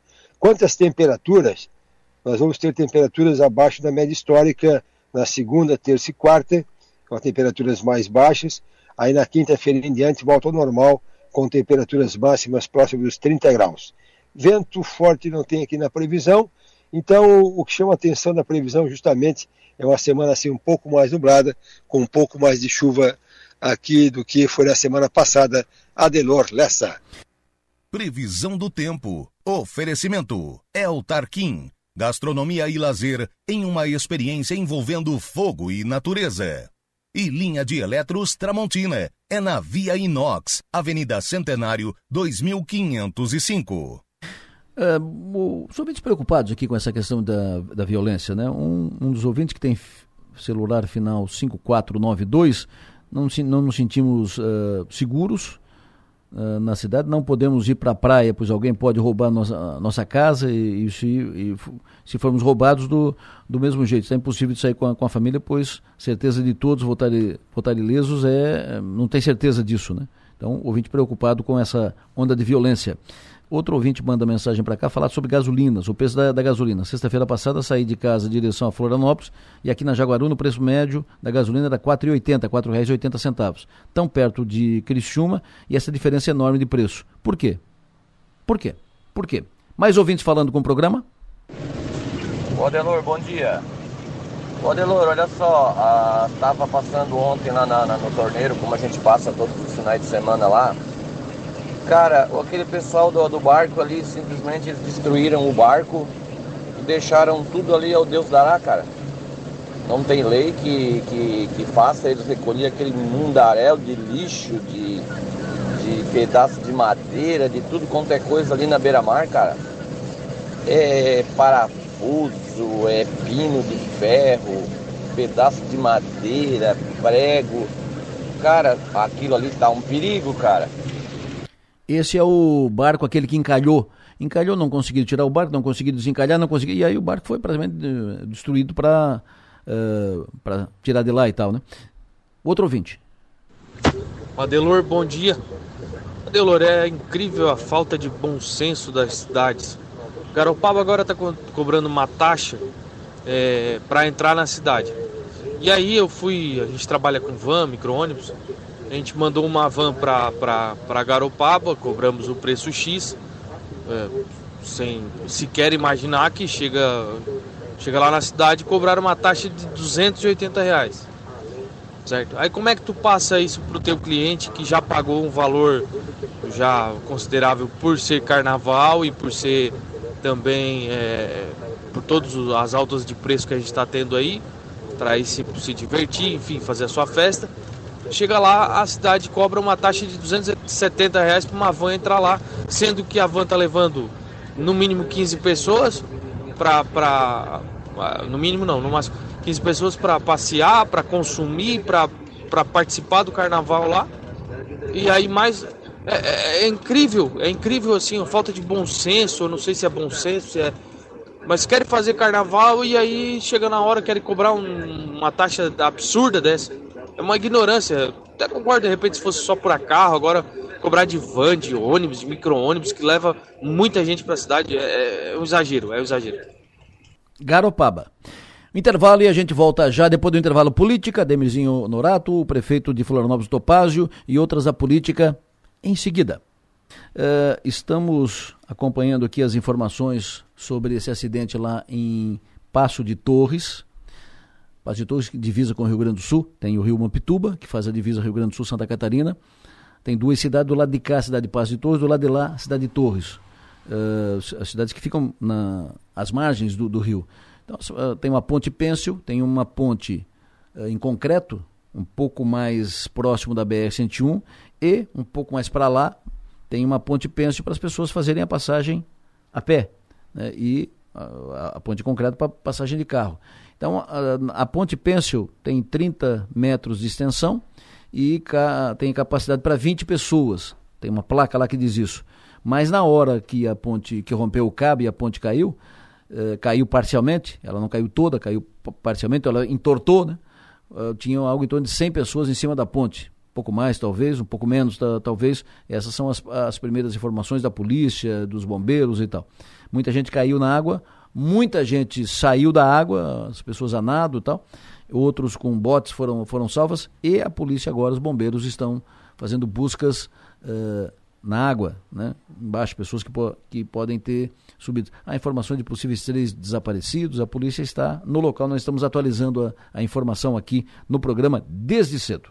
Agora, 8 horas e 23 minutos, eu vou conversar em seguida com Ademir Honorato. Ademir Honorato, Ademirzinho, foi vereador de Criciúma mandato passado, um bom vereador. O, o Ademirzinho foi designado, nomeado para ser o regional, chefe regional da Secretaria de Infraestrutura, eh, que vai cuidar das obras, vai ser o vai, vai cuidar das obras encaminhadas aqui na região pela Secretaria de Infraestrutura. Alô, Ademirzinho, bom dia. Bom dia, doutor Adelor. Tudo bem, Ademirzinho? Tudo bem. Parabéns aí pela, pela nomeação. E como é que tu recebe a, a missão que tu tem a, a, a cumprir? Uh, o que, que tu já, já estás inteirado da, das ações aqui na, na área da infraestrutura? Não, tá, local totalmente desconhecido, mas vai ser muito bem aplicado. É, no caso, a gente só tem a agradecer, no caso, a confiança, né, na deputada Júlia, a deputada federal Júlia Zanata, que ela quem proporcionou isso, né, logicamente com todo o aceito do nosso governador, né, Jorge Mello, né? Em conjunto, ela e o, e o nosso governador, a gente tá aí, vamos desempenhar, né? É, um, vamos desempenhar essa, essa, essa nova, esse novo desafio, digo, né? Até mandar um abraço para meus ex-colegas de gabinete, William, Viro, mas enfim, é, somos, nós somos movidos, na verdade, assim, por, por desafios, né?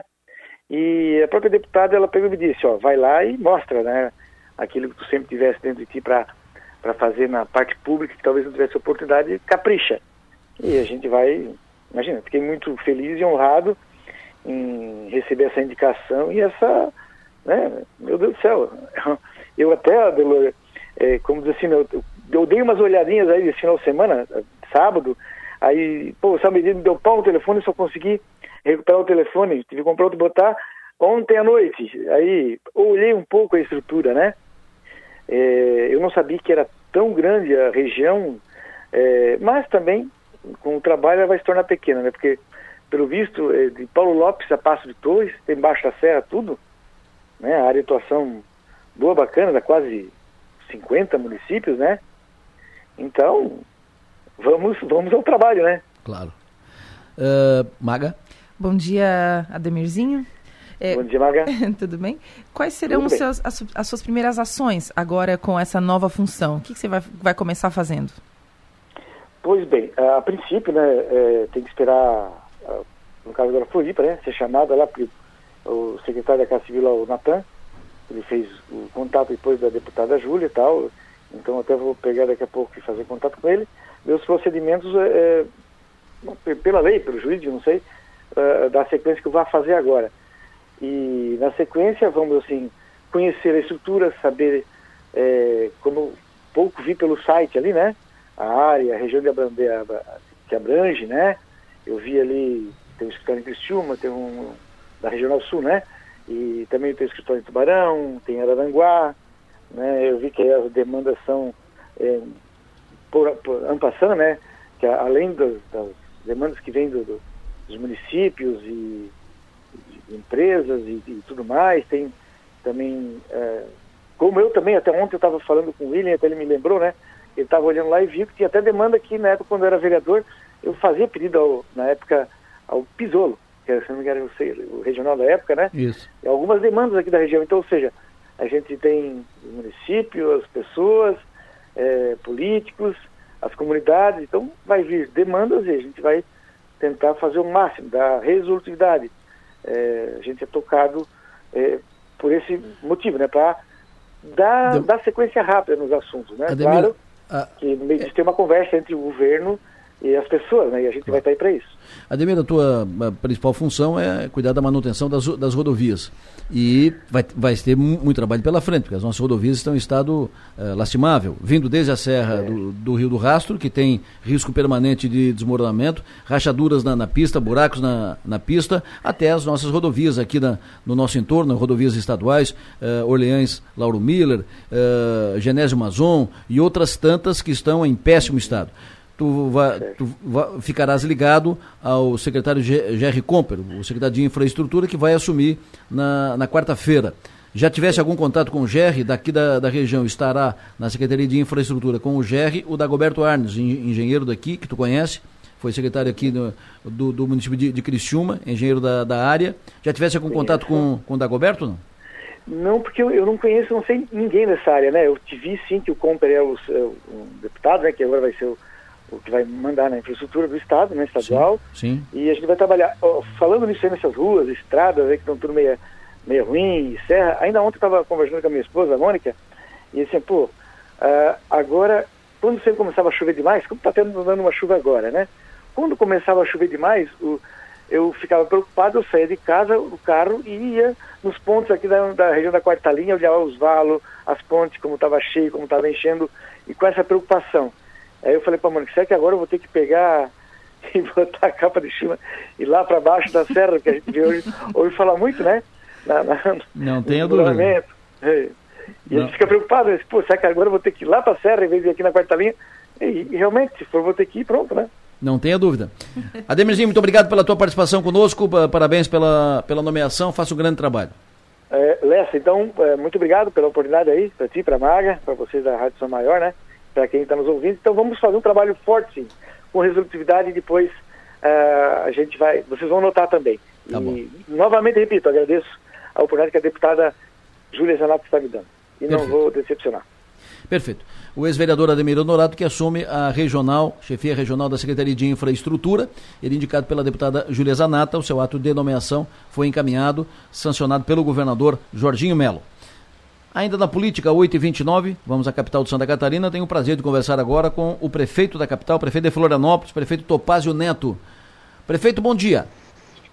Muito bom dia, Delo. Como vai? Tudo bem, prefeito? Prazer, prazer tê-lo conosco. Obrigado pela sua atenção. Falando aqui ao Sul Catarinense para a Rádio Som Maior. Uh, o senhor tem um perfil muito interessante. Empresário, uh, não, tem, não tem antecedente político partidário eleitoral. Uh, um empresário que se dedica à política, e são poucos que fazem essa, essa transição, e é sempre importante isso, e assume a prefeitura da maior cidade do estado, que é, inevitavelmente coloca o seu nome no topo de principais políticos do Estado, até pela grandeza de, de Florianópolis. Pergunto, qual a diferença que o empresário Topázio uh, sentiu ao assumir uma prefeitura, e uma prefeitura grande como de, de Florianópolis? E o que, que o Topázio projeta para frente na sua caminhada política?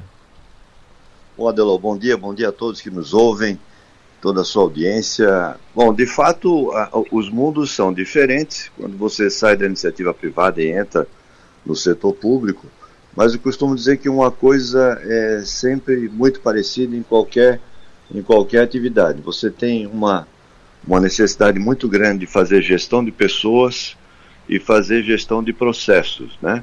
Os processos, tanto na iniciativa quanto na, no setor público, as coisas precisam funcionar, as coisas têm que ter começo, meio e fim, e na prefeitura não é diferente. E eu encontrei a prefeitura, junto com o nosso prefeito Jean, quando nos elegemos, montamos uma equipe de trabalho muito profissional e temos trabalhado aí ao longo desses dois primeiros anos de mandato, com a saída, com a saída do Jean no ano passado, eu assumi a prefeitura no dia 31 de março, e de lá para cá tenho procurado trabalhar muito é, trabalhado muito com as pessoas que trabalham na prefeitura para que a gente possa dar uma resposta à cidade que a cidade que a cidade precisa e que a cidade merece. Então é, é, é um período é, bom de trabalho, mas com muitos desafios. Mago Stopassoli, jornalista Mago Stopassoli, participa conosco também da entrevista. Mago, prefeito, à tua disposição. Bom dia, prefeito. Oi, Maga, bom dia. Bom dia. É, a gente está no período de carnaval e houve alguma polêmica envolvendo a, a, a, as festividades em Florianópolis por conta de uma determinação que haveria um horário para encerrar e a gente presenciou aí algumas cenas é, de, de, de, de, uma espécie de confronto, não um confronto, né, uhum. mas a polícia é, retirando as pessoas de lá com, uhum. alguma, com alguma truculência. É, é. O que, que o senhor tem para dizer para a gente sobre isso? Bom, Maga, eu, eu sou muito prático e objetivo nisso. O carnaval é uma festa cultural, uma festa popular e que em Florianópolis a gente valoriza muito. Esse ano nós demos uma, uma atenção especial à organização do Carnaval do Centro da Cidade, do Carnaval da Passarela Negro Querido. No sábado à noite tivemos uma festa muito bonita, que foi até às 5 e meia da manhã, com 10 escolas desfilando. E no Carnaval no centro da cidade. O que nós, o que nós temos de convicção é o seguinte: apesar do carnaval ser uma festa para todos, parte da população não brinca o carnaval e continua sua vida normal. Florianópolis é uma cidade que tem um carnaval de rua tradicional, mas que quando amanhece, na manhã de todos os dias, a cidade precisa estar limpa e organizada para quem tem a vida normal para tocar, que não está só para brincar o carnaval. Por isso que é importante que tenha um determinado horário para a festa encerrar na rua para que a nossa equipe de limpeza urbana possa entrar, limpar. Nós estamos lavando a cidade todos os dias, estamos colocando inclusive um produto para deixar a cidade cheirosa, porque a gente sabe que no carnaval isso é, é complicado. E quando o carnaval encerra uma da manhã, meia-noite, uma da manhã em algumas regiões, a partir daí a gente começa a ter problemas se as coisas ficam funcionando é, como tivemos nesse episódio que você relatou, em um dos bairros aqui da cidade, que às três e meia da manhã, quando a maioria das pessoas já tinha ido embora, houve lá um confronto entre a polícia militar, a partir da, da provocação de alguns foliões que ficaram até essa hora, e aí às vezes a bebida já passou um pouquinho do limite, a coisa vai. Mas veja que nós temos um carnaval onde a cidade está lotada, né? só no centro da cidade, no sábado à noite, foram mais de 120 mil pessoas, uma arena é, na, no Largo da Alfândega, para quem conhece Florianópolis, sem nenhuma ocorrência. Nós temos tido um carnaval sem nenhuma ocorrência grave, Hoje de manhã fui surpreendido aí com o Carnaval de Brasília, com mais de 10 pessoas esfaqueadas, Carnaval do Rio de Janeiro com tiroteio em alguns lugares, e a gente aqui tem tido um carnaval muito bom, tanto para quem quer brincar o carnaval, quanto para quem tem a sua vida normal, que acorda todo dia de manhã e vai ganhar a sua vida trabalhando, estudando ou fazendo outra atividade. Então, é assim que, que, na minha opinião e na nossa opinião em termos de prefeitura, você tem que montar o carnaval, para quem gosta de brincar e para quem gosta de trabalhar, ou para quem precisa trabalhar e não está de folga nesses dias. Prefeito, os moradores de Florianópolis, da área central de Florianópolis, eh, têm, têm manifestado preocupação nos últimos tempos com o aumento do número de moradores de rua. Uh, e é visível isso, né? Quem vai a Florianópolis e a gente do, do, interior costuma ir muito a Florianópolis, adora ir a, a Florianópolis, seja a trabalho, seja a lazer, mas a gente tem observado efetivamente aumento do número de moradores de rua. O senhor tem algum projeto, algum plano, alguma ação para administrar isso? Sim. Bom, Florianópolis no verão, ela tem uma intensificação do número de moradores de rua, porque os moradores procuram Florianópolis em função do número de visitantes, do número de turistas e, é, evidentemente, acaba ficando mais fácil de você ganhar um dinheiro no, no farol ou coisa parecida. Nós temos um trabalho incansável em Florianópolis com relação ao morador de rua, sob ponto de vista humanitário e sob ponto de vista de organização da cidade. Sob ponto de vista humanitário, nós temos atendimento para mais de 250 moradores de rua diariamente aqui nas instalações da prefeitura, onde a gente fornece médico, assistência social, dentista quando necessário, alimentação e um local para dormir à noite em condições muito muito interessantes. E esse trabalho é um trabalho que continua o ano inteiro. A gente vem fazendo esse trabalho grande porque nós temos alguns algumas características de moradores de rua. Uma delas são pessoas que efetivamente precisam do auxílio da prefeitura, pessoas idosas, pessoas com doença mental, pessoas discapacitadas em termos físicos. Se a prefeitura não ajudar, não tem, não tem ninguém que vai ajudar. Então nós temos um trabalho muito forte. Do outro lado, nós temos aqueles moradores de rua que estão na rua porque querem estar na rua. Esses são os moradores que têm a atenção da Guarda Municipal. Então, todos os dias de manhã cedo, às 5 e meia da manhã, nós fazemos uma ronda grande pela cidade, inicialmente no centro da cidade, agora está se estendendo para alguns bairros, onde nós identificamos as pessoas que estão dormindo ou estão localizadas em locais públicos da cidade que atrapalham o dia a dia da cidade e nós retiramos as pessoas, convidando a elas que vão tomar café lá nas nossas instalações, né, é, possam ter outras atividades. Aqueles que querem voltar para suas cidades de origem, a prefeitura fornece a passagem de ônibus dentro das regras já acordadas com o Ministério Público. Então a gente tem um trabalho grande na cidade para deixar a cidade organizada. Aquelas pessoas que são moradores de rua que necessitam de atenção da prefeitura, a gente dá atenção. E aquelas que não são é, é, necessitados em termos de atenção especial da prefeitura, nós procuramos organizar os espaços onde elas podem conviver de maneira ordeira e de maneira organizada. Né? O que nós não podemos é, ter é a situação que a gente vê em outros lugares do Brasil ou lugares do mundo, onde morador pode fazer tudo, morador de rua pode fazer tudo e que ninguém está ali organizando, se importando ou protegendo todas as pessoas, no sentido de que a cidade é para todos, não é só para o morador de rua, a cidade é para o cidadão normal, que quer aproveitar o parque, que quer aproveitar as praças, e isso tem que ser feito de forma ordeira e a gente não, nós não relaxamos com isso. Todos os dias nós temos um trabalho muito grande com relação a esse controle. Magis Topassoli. Prefeito, o senhor já, já, já pegou, já engrenou né, na, na administração da cidade de Florianópolis e agora, naturalmente, a gente olha para frente para entender o que, que vem né, nos, nos, próximos. Quais são seus próximos planos? Quais são as suas pretensões políticas é, na próxima eleição, prefeito? Bom, Maga, é, de fato, é, a cidade de Florianópolis está indo num ritmo bastante acelerado, bastante bom, e, e, naturalmente se torna alvo de observação das pessoas com relação ao futuro. E eu costumo dizer, e de fato é isso que acontece, um partido político é um grupo de, de, de pessoas que se reúne, que se junta com uma visão de mundo e que acha que essa visão de mundo deve ser a visão que prevalece para o futuro de uma cidade, de um estado ou do país. Eu hoje faço parte do PSD. O PSD tem planos sim para o futuro com relação ao Estado e com relação à cidade. Nós estamos formando um grupo é, que tem trabalhado muito, porque entende que Florianópolis precisa continuar com essa pegada que vem tendo, ou seja, uma cidade que se desenvolve, que preserva o seu meio ambiente, que tem a forma de construir uma cidade ordenada, ordeira, com oportunidade para as pessoas, reduzindo as desigualdades sociais, e a gente tem feito isso, e eu diria, é, com, com bastante sucesso. Bom, naturalmente isso gera muita especulação sobre o meu futuro é, político com relação, com relação à eventual reeleição para prefeito no ano que vem. E eu costumo dizer que, obviamente, que eu não descarto nenhuma possibilidade. Eu gosto de fazer o que faço hoje, sinto que um prefeito pode fazer muita diferença na vida das pessoas, mas nesse momento, de fato, estou sendo muito sincero, a minha preocupação é, como eu costumo dizer, é muito mais com a próxima geração do que com a próxima eleição. Eu tenho feito os projetos que Florianópolis precisa para se viabilizar como uma cidade de quase 600 mil habitantes nos próximos anos.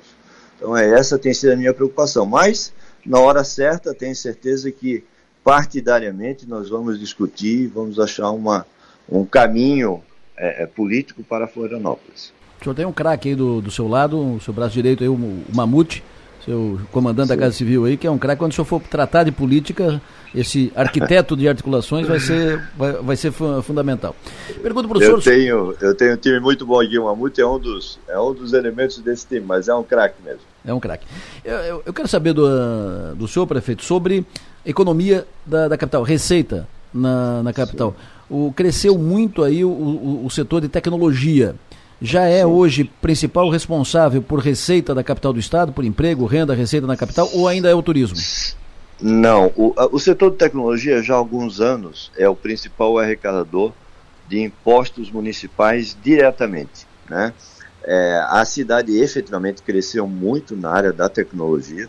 Nós geramos muitos empregos, são mais de 4 mil empresas registradas em Florianópolis que tem na sua principal atividade o setor de tecnologia ou a área de tecnologia, e nós temos crescido nessa, nesse setor. A pandemia efetivamente trouxe uma oportunidade para muitas empresas de tecnologia, para outras nem tanto, mas isso gerou muito emprego. E para dar noção disso, em 2021, Florianópolis foi a cidade catarinense que mais gerou empregos em termos absolutos, mais do que Joinville, por exemplo, que é a maior cidade do estado.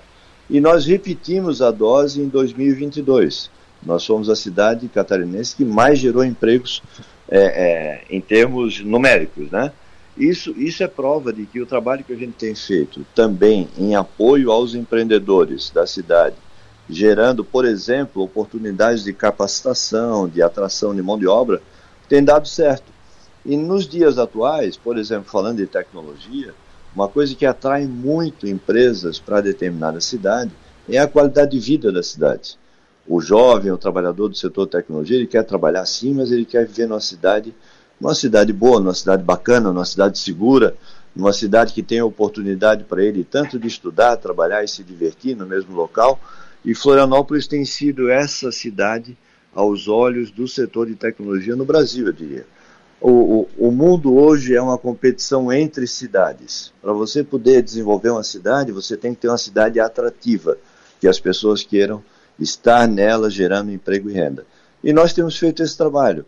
O setor de turismo, obviamente, continua gerando muito emprego é, e muita arrecadação para o município. É um setor bastante longo, né? Porque quando a gente fala em turismo, a gente fala desde a pessoa que faz o turismo receptivo no aeroporto, até o hotel, até o restaurante, passando por toda a cadeia. Então ele emprega muita gente. É um setor muito importante para Florianópolis, a gente tem dado uma atenção grande vamos dar ainda mais. E Florianópolis acaba se destacando pelo setor de tecnologia e pelo setor de turismo. E a mistura dos dois, por exemplo, os diversos eventos de tecnologia que a gente tem ao longo do ano, que trazem milhares de pessoas para Florianópolis para participarem desses eventos, é um evento que vem pela tecnologia, mas acaba refletindo também no turismo da capital. Prefeito, qual é a diferença entre a Florianópolis de quando o senhor assumiu para a Florianópolis de hoje? Hoje, hoje a Florianópolis, obviamente que o trabalho que foi feito ao longo desses anos tem que ser reconhecido como um trabalho de excelência. Florianópolis vem se desenvolvendo ao longo, ao longo dos últimos anos com a participação de diversos gestores, é, o próprio prefeito Jean fez um mandato o mandato antes do mandato que eu estou com ele, antes do prefeito Jean, outros prefeitos contribuíram muito por Florianópolis. A Florianópolis de hoje é uma Florianópolis que enfrenta os desafios dos tempos modernos é, de todas as cidades. É uma Florianópolis que precisa se desenvolver, porém de forma ordenada. É uma Florianópolis que tem que incluir as pessoas mais vulneráveis e eu tenho, junto com o nosso time, esse olhar para as pessoas que mais precisam. É uma Florianópolis onde a geração de emprego e renda não pode prejudicar o meio ambiente e nós temos cuidado. E é uma Florianópolis que vai, daqui a pouco, com a participação da Câmara Municipal, com os nossos vereadores, nós teremos a avaliação e a aprovação de um novo plano diretor para a cidade. Um plano diretor que está desde 2014, quando foi, quando foi instituído, sendo discutido e se agravou essa discussão durante a pandemia, porque na pandemia as cidades mudaram. As pessoas aprenderam que podem trabalhar das suas casas sem precisar se deslocar e que, portanto, elas precisam ter muito serviço, muita opção próximo de onde moram.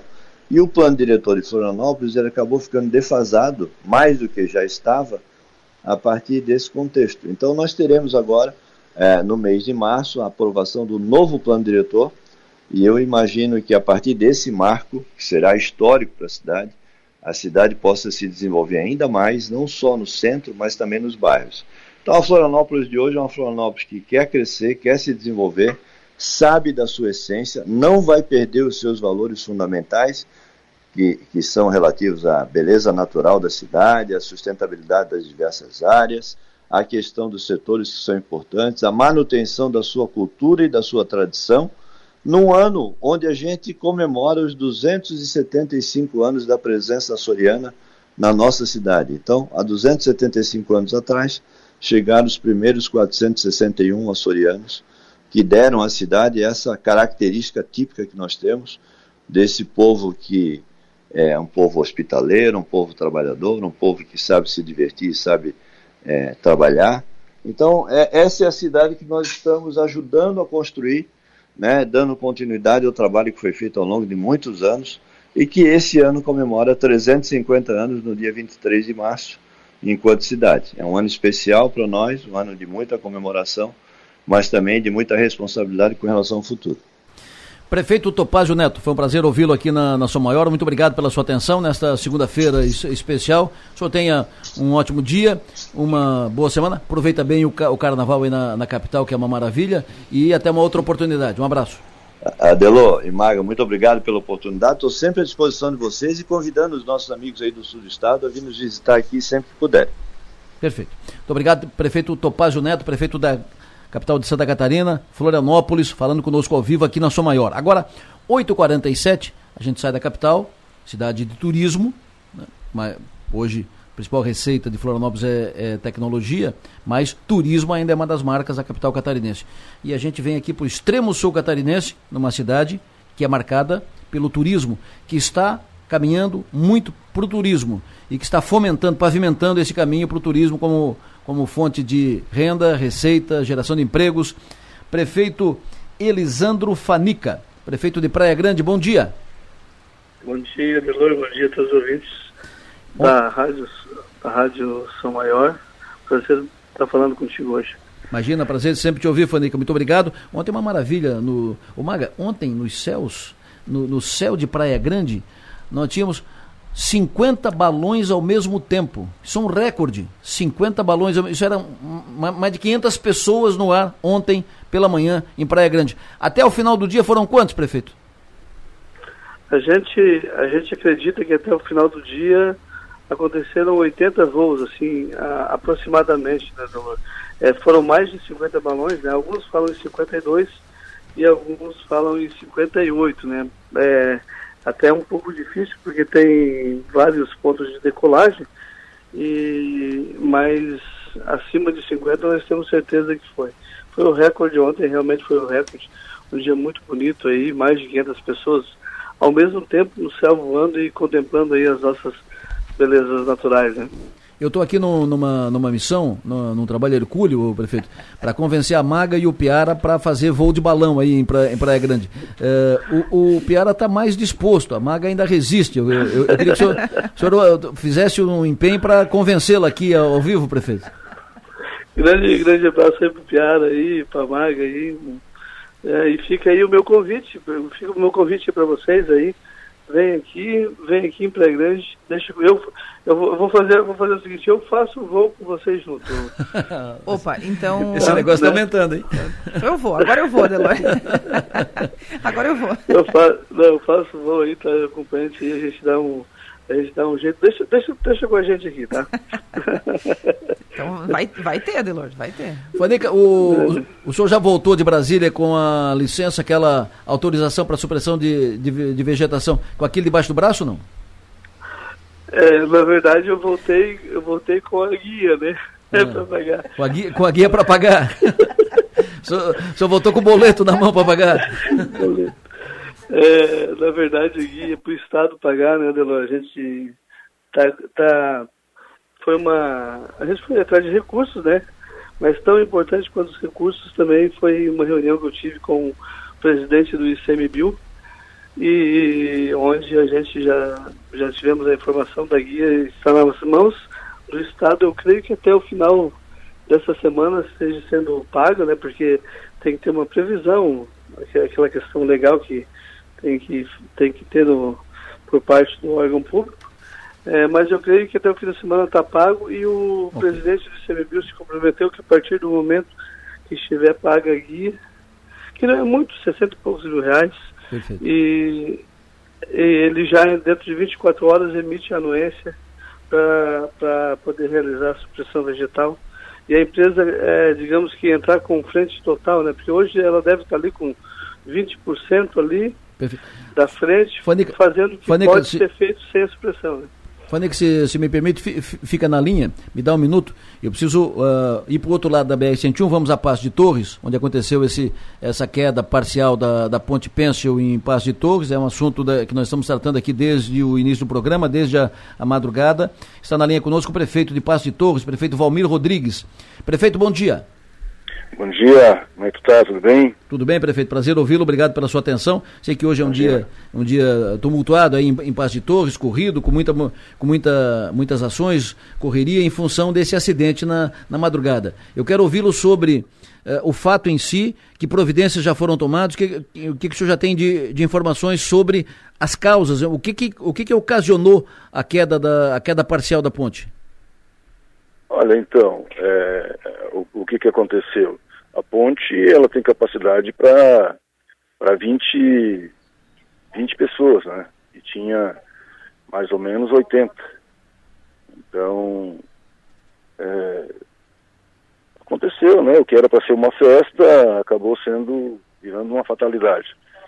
Então, felizmente é isso aí, cara. É, há informações de que um Há, há, informações de que alguns dos que estavam na, na ponte ficaram pulando e balançando a ponte e tal, e que isso teria também contribuído para o rompimento do cabo. Isso é fato, prefeito? Sim, é claro. Imagina 80 pessoas em cima da ponte balançando, conforme no vídeo que a gente tem aí. É, é fácil, é, é fato. Então, é complicado. Mas a, troco, mas a troco do que? Ficar balançando a ponte e ficar pulando em cima da ponte, uma ponte pêncil? Então, imprudência, né? Então, quem faz isso assume o risco, né? Felizmente, assume o risco e, e o risco das pessoas que, que estão ao seu lado. Né? Perfeito. Prefeito, uh, já, vocês têm info, informações, os bombeiros de, e, polícia, e polícia militar uh, de Santa Catarina e do Rio Grande do Sul estão desde a madrugada aí, agora estão fazendo uh, buscas submersas. Tem informação sobre vítimas, não? Olha, ainda, ainda não. A gente não tem informação ainda sobre vítima. É, é, aqui está os bombeiros, está a polícia militar, polícia civil, a prefeitura, enfim. Mas ainda não tem, não temos relato de, de, de possível vítima.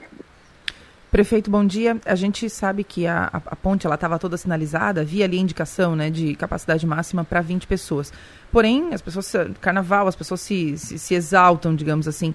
É, não seria, de repente, prudente colocar alguém para fazer essa, essa, essa, essa tria, triagem, não, né? Mas para vistoriar ali, para permitir controle. que, ó, é controle, né? Ó, 20 pessoas agora, espera as outras 20, enfim, para que não ocorra esse tipo de concentração de aglomero, porque a, a ponte estava sinalizada, mas as pessoas não, não não seguiram a orientação, né? E por isso aconteceu o acidente.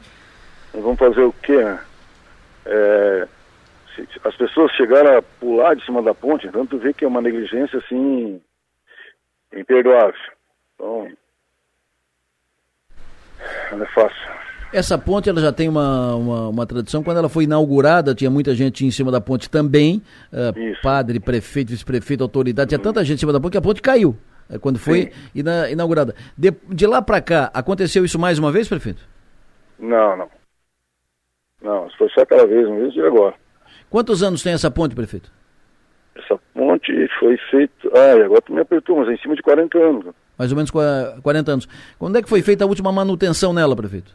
Ah, antes do Natal foi feito. Agora? As trocas dos tirantes, sim, tela, estirante, a madeira está intacta. Feito recente. Perfeito. É, é, que, é que com a capacidade, Imagina. com as pessoas que estavam em cima, não tem ponte que resista. É uma ponte pense. É, 80 pessoas é em cima da turística. 80 pessoas em cima da em cima da ponte, uma ponte que tem é. capacidade para 20 e ainda ficam pra pulando 20. em cima da ponte, balançando a ponte, aí É. Bem assim. Prefeito, muito obrigado pela sua atenção aqui e boa sorte. Imagina, aí. imagina. Um abraço a todos aí. Prefeito Valmir Rodrigues, prefeito de Passo de Torres. Uh, daqui a pouco mais informações sobre isso. Agora volto com, com Fanica. Uh, prefeito Fanica, com essa, esse mundo de esse, esse mar de gente que, que está vindo para a pra Praia Grande, o fim de semana, por exemplo, as pousadas todas lotadas e uh, bares e restaurantes e tal. Hoje, o voo de balão leva mais gente para Praia Grande do que os cânions, prefeito? Não, não. Nosso principal, nosso principal atrativo são os cânions, é, Adelor. É, as nossas belezas naturais. Né? Não existiria o balão se não fossem os nossos cânions e, e, também a gente tem outros vários, vários atrativos turísticos que, é, que são muito legais, tanto quanto o, o, próprio balão, que são as cavalgadas ali é, nos cânions, com o café da manhã ao nascer do sol na beira do cânion, é, com paisagens deslumbrantes, né?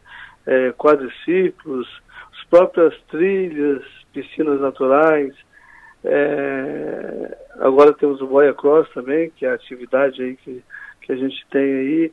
Então, são esse conjunto que eu acho que está trazendo assim, dando a possibilidade do turista vir ter, ficar mais alguns dias, né? E também é um município, é um município que é perto de, de Torres também, tem a, a questão Torres, Gaivota, é, Passo de Torres, é, são municípios que daí é, dá para vir fazer um conjunto completo, né, Delor? Tá claro. aqui na, na, na, nossa, nas nossas águas cristalinas, água doce, com as nossas belezas naturais, com todo esse verde que a gente tem, e dentro de alguns, alguns minutos está na beira da praia. Então dá para fazer um pacote bem completo e aproveitar toda, toda, tudo que de bom a nossa região oferece nessa questão da Serra do Faxinal, por exemplo, a hora que estiver pronta, quando, quando a S68, é um desenvolvimento regional, né? Claro. É, Praia Grande, São João do Sul, Jacinto Machado, Santa Rosa, Gaivota, Sombrio, Passo de Torres, todos esses municípios, é, essa, essas duas obras elas são muito importantes para esse desenvolvimento regional, que já deveriam até estar prontas, né? A gente já, mas se Deus quiser, dentro de pouco, pouco tempo aí vai estar tudo ok. Prefeito, é, quais serão os impactos imediatos com a, o andamento das obras da Serra do Faxinal? Ah, a gente acredita que primeiro a, a qualidade de a qualidade na, no, na movimentação dos turistas, né? Porque a Serra do Faxinal é uma serra, assim como toda serra com que, que não está pavimentada, que é apenas é, estrada de chão, né? É, é, é uma serra assim difícil, né? A gente tenta cuidar ao máximo, mas quando dá uma chuva, é, dá uma corredeira, carrega todo o material. Hum. Então, a partir da pavimentação, a gente vai dar mais qualidade é, no trânsito dessas pessoas. Né? Isso a gente vai poder desenvolver mais é, eventos, eventos até esportivos aqui que a gente pretende fazer. É, vai mudar muito o fluxo da cidade, porque aqui da nossa região, porque dá, dá 90 quilômetros a menos a menos de Praia Grande, né? De lá da BR dá quase 120 quilômetros para quem quiser ir a Canela, Gramado. Então, hum. muitas pessoas vão é, utilizar esse aqui como destino. Assim como vai possibilitar também a vinda dessas pessoas, é, fica mais, a possibilidade fica mais provável, né? Porque é tudo asfalto. A pessoa às vezes tem um carro baixo, um carro de luxo baixo, acaba não vindo porque é estrada de chão. Sendo asfalto, já o pensamento já muda, né, Maia? Claro. Prefeito, o senhor, o, o como prefeito de, de, Praia Grande, eu conversei semana passada aqui com o prefeito de Cambará, mas quero ouvi-lo também. É, é, o preço da tarifa que foi estabelecido pela concessionária para acesso ao parque ali do, do Taimbezinho, é, 94 reais, ou seja, sai de zero para 94, 100 reais para praticamente. Não está muito alto isso, não tem. Esse preço salgado está afugentando pessoas. O movimento no parque caiu. Então você paga R$ reais de acesso, paga mais 11 de estacionamento e se quiser usar a bicicleta que é disponibilizada lá, paga mais R$ reais por hora. Não está salgado isso, prefeito? Não vai atrapalhar o fluxo de pessoas e a vinda de turistas e apreciadores ali do, do, do parque dos canyons? É, Lelo, a gente, essa tem sido uma discussão bastante bastante intensa que a gente está tendo. É, já, já tivemos várias reuniões. A, a empresa URB, ela, é, eles estão, a gente até deu uma verificada é, juridicamente no contrato, eles estão dentro do contrato. É, a gente está tentando uma negociação é, para baixar esse preço, porque consideramos o preço realmente muito alto, né? É, é, e nós aqui em Praia Grande ainda temos um, a, a diferença que está sendo cobrado na trilha do Rio do Boi, que é a, a trilha mais, não, não mais importante, mas assim a mais conhecida até o momento, é, ela é cobrada individualmente, enquanto que o Itaibezinho e quem no Fortaleza é cobrado uma, uma inscrição só. Daí a gente acaba saindo no prejuízo aqui, porque é só um atrativo que daí paga R$ reais mais isso que tu falou, ainda mais guia, mais se quiser fazer uma volta de bicicleta. Mas é Enfim, 90, 90, 94 também para a trilha do boi? Isso mesmo, aqui está sendo cobrado R$ reais só para a trilha do Rio do Boi, enquanto que lá em cima é cobrado R$ reais para as duas. Para as duas. É o Quênio Fortaleza e o Quênio Ita. Isso, é, a gente está tentando, negociando e tentando é, fazê-los entender que ou diminuir pela metade o preço aqui do, do, do, Rio do Boi, claro. ou a gente incluir o Rio do Boi junto com esses três atrativos, que nós acreditamos que daí o, ah, o turista está lá em Cambará, ele tem, fez a Fortaleza e o Itaibezinho, tá, mas estava esperado lá em Cambará. Mas, ah, mas eu ainda tenho o Rio do Boi para fazer, então eu vou descer em Praia Grande, vou me hospedar, me hospedar lá e no outro dia eu vou fazer o, o Rio do Boi. E vice-versa, né? Se vem para o Rio do Boi, não, mas eu tenho o Quênio Fortaleza e o Itaibezinho, então eu vou subir e vou ficar em Cambará. Seria uma ótima, uma, um, um trio, digamos que ficaria bem, bem atrativo para o turista, né? Perfeito. Mas a gente não, não conseguiu avançar muito ainda é, nessa situação, mas a gente está negociando, tentando né, é, pôr isso na, na, na, digamos que na, na cabeça da empresa para tentar aumentar e melhorar o fluxo, o fluxo de turistas, né? Porque é, acaba ficando salgado, né, Delor? Imagina. Mas, prefeito, fala grosso, prefeito, fala grosso porque uh, não fica muito salgado, muito, muito caro. Uh, imagina, um, vai um cidadão com o, o, o, o casal, família, né? um casal com carro. Uh, já paga 200 reais. Aí você leva a família. Aí você leva uns amigos. Olha, olha que você leva 5, 6 pessoas. Olha o preço disso. Deve ficar muito caro. Então tu paga 94 para ir nos canyons lá em cima e depois tem que pagar mais 94 para fazer a trilha, a trilha, do boi. Entendeu? É. Então, daqui, se não cuidar, daqui a pouco mata a galinha dos ovos de ouro. Sim, essa não, essa é a nossa galinha dos ovos de ouro. O que, que o pessoal também, se, se tiver muita, ser muito irredutível isso e e a gente vê que está trabalhando porque existem pessoas que sobrevivem disso, né? É. Guias, condutores, agências que vendem. É, tem uma cadeia muito grande, porque o, o turismo proporciona isso. uma distribuição de renda muito boa. Mas a gente daí, o que, que vai ser, que, se não tiver negociação, vamos ter que vender, vamos ter não, nós temos inúmeros outros atrativos é, tão bonitos quanto a própria trilha do Rio do Boi, né? É que a trilha do Rio do Boi é o, é o Queiro por baixo, né? Isso. Então a gente vai ter que fazer os investimentos necessários nessas outras nessas, nesses outros atrativos aí. É, o que já está acontecendo, por exemplo, a trilha do, do Malacara, a, do Malacara né, que tu conhece, né, Dolor? Claro. É, é, ela não é, é, apenas com guia, né? Exatamente. Não é cobrado nada. Isso. E ela está todo dia no limite máximo de pessoas. Então, então, então a gente queremos também expandir para outros treinos também, que ainda não são operados ainda, que a gente tem. É, estamos fazendo uma é, renovação do plano de manejo do, do, município, né? E a gente vai ter mais opções e, e eu acho que a empresa vai ter que acabar se adequando, né?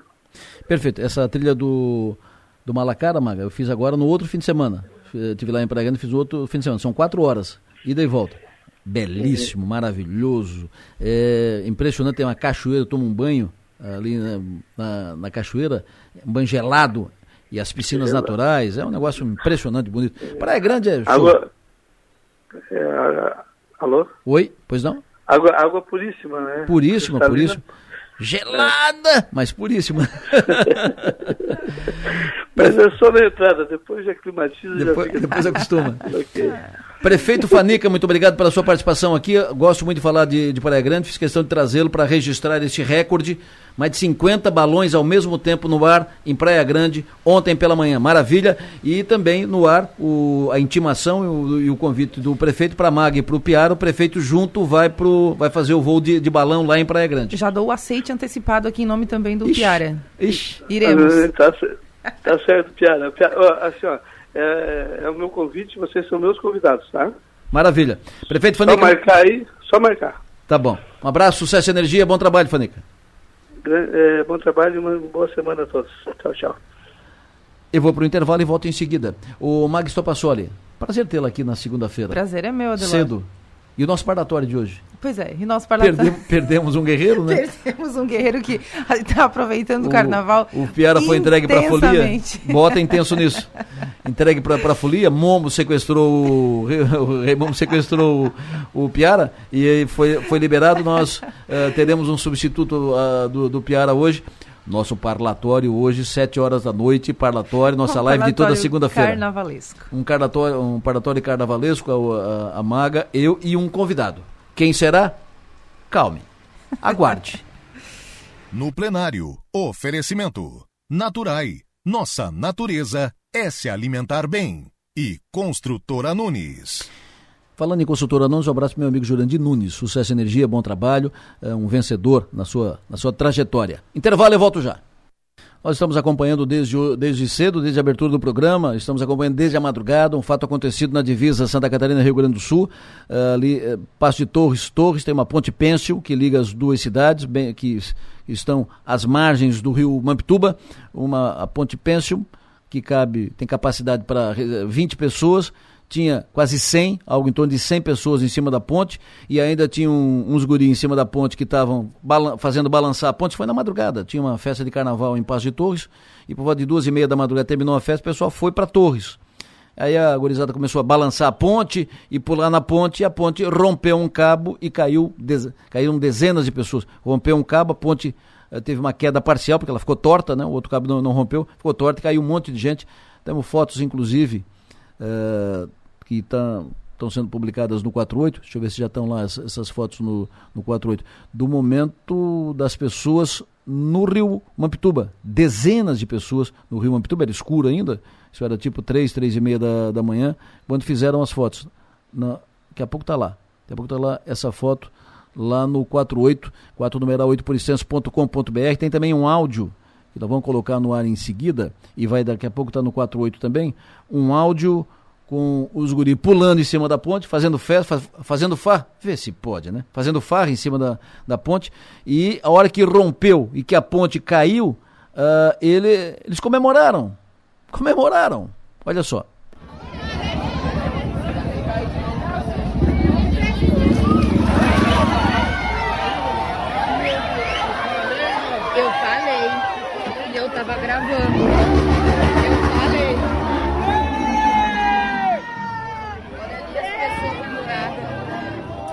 Vê se pode. Daqui a pouco o vídeo tá lá no, no 48, esse vídeo que mostra o momento da queda da ponte. Nós já falamos aqui também eh, pela manhã cedo de ladrões que invadiram um condomínio aqui em, em Criciúma e a, e a identificar por que, que a cerca elétrica estava desligada na hora.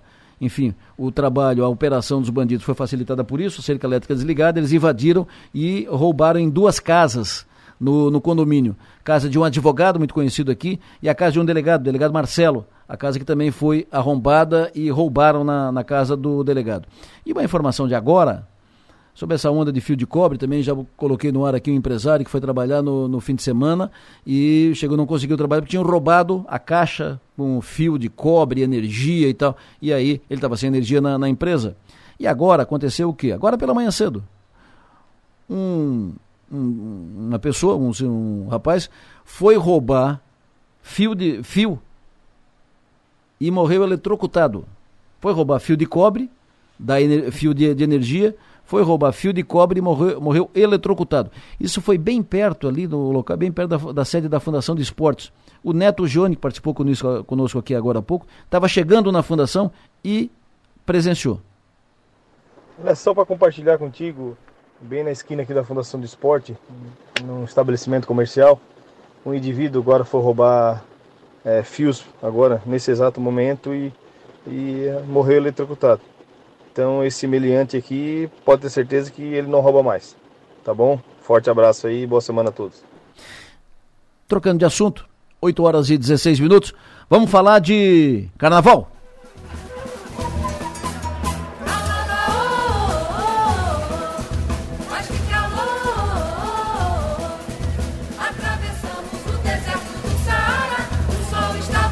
Carnaval em Santa Catarina tem tradição, tem marca. É, pelo tamanho da cidade e às vezes nada a ver com a, com a cidade, Florianópolis tem tradição.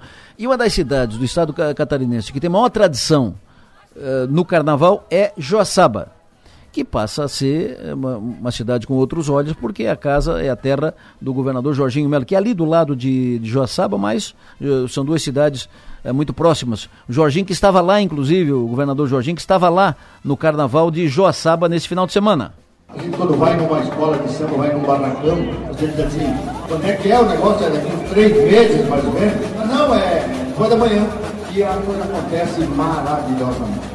Por isso eu quero agradecer todas essas pessoas abnegadas, pessoas que se dedicam, que ajudam a fazer essa grande festa que é muito legítima, é muito nossa, é uma festa popular. E que essa festa seja uma festa de homens, mulheres, que seja uma festa de família, uma festa que traz divisas. Tenho certeza absoluta que não tem nenhum hotel, apartamentos, quartos para alugar em toda a nossa região.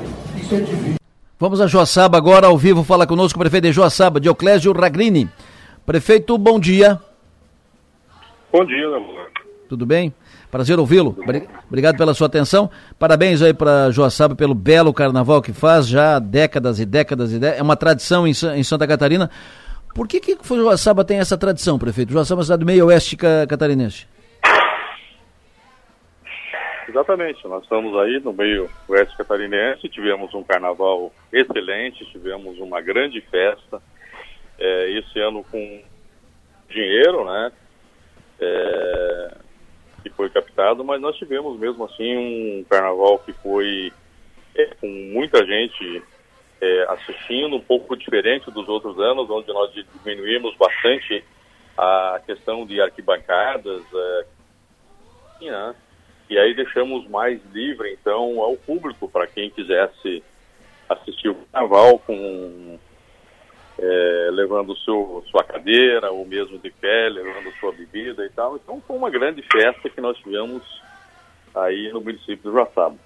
Joaçaba tem carnaval de rua e tem carnaval de salão ainda, né? É, carnaval, Joaçaba tem carnaval de rua, né? Tem o desfile normal, né? E também tem um carnaval de blocos, né? Esse ano um pouquinho diferente. É, é, o carnaval de blocos a gente fazia em Joaçaba em um local, esse local nós usamos, enfim, transformamos numa praça é, e aí não é mais possível fazer nesse local. Então, esse ano o, o Carnafolia o Carnaval de Blocos foi feito no município de Erval do Oeste também, né? Perfeito. Quantas pessoas, mais ou menos, eh, foram a Joaçaba para o Carnaval desse ano, prefeito? Olha, eu não tenho exatamente esse número, mas posso dizer que foi um dos carnavais que nós mais tivemos gente na avenida. Um carnaval que a gente teve lotação de hotéis, a gente teve lotação geral, mesmo é, com esse momento difícil que a gente vive na economia, mas quem gosta de carnaval, quem gosta de ver um desfile, uma coisa bem organizada, com certeza quem já veio a Saba conhece bem isso e essas pessoas é, que vêm uma vez continuam vindo todos os anos, porque sempre é uma novidade a mais na avenida, né? A gente transforma o centro de Joaçaba, né?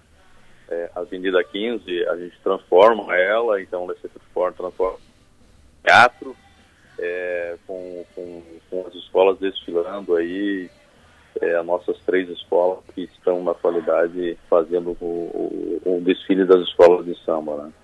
Perfeito. Prefeito, muito obrigado pela sua atenção, prazer ouvi-lo, parabéns e bom carnaval. Para vocês aí, um abraço a todas as pessoas que estão nos ouvindo, nos ouvindo nesse momento aí. Abraço. Prefeito de Joaçaba, prefeito Dioclésio Raguini, falando conosco ao vivo aqui na Som Maior. De Joaçaba, meio oeste catarinense, vem pro litoral, vamos a Arroio do Silva, secretário de Turismo de Arroio do Silva e Taionara Reco. Ela é secretária de Turismo, de Cultura, de, de movimentos, de ações. De... Taionara, bom dia. Bom dia, bom dia, Lelor. Tudo bem com você aí? Que Muito que nós... bom poder falar do nosso carnaval. Imagina, o que nós já tivemos aí no, no Carnaval do Arroio e o que, que ainda teremos hoje amanhã? É, já desde sexta-feira, né, a gente está com uma programação aí bem completa para receber os foliões que estão vindo no nosso município. Já tivemos aí show da banda Scorpion, já tivemos tarde infantil é, para criançada. E ontem à noite, né, a gente teve uma grande noite aqui, que foi o desfile de boxe, né? Reuniu muitas pessoas aqui na área central e terminou com um grande show aí de Léo e Bruno. Foi uma noite assim para ficar na, marcada, né, no nosso carnaval. Perfeito. Uh, nós uh, teremos o principal dia da programação de, de Carnaval do Arroio. É hoje à noite? É, hoje é um, uma grande noite. Ontem, eu posso dizer assim, ó, que ainda não temos os registros oficiais, né, mas nos, nos surpreendeu a quantidade de pessoas na avenida para ver o desfile de blocos. Então foi uma noite mesmo, já tradicionalmente domingo, já atrai muita gente, e ela não, não nos decepcionou.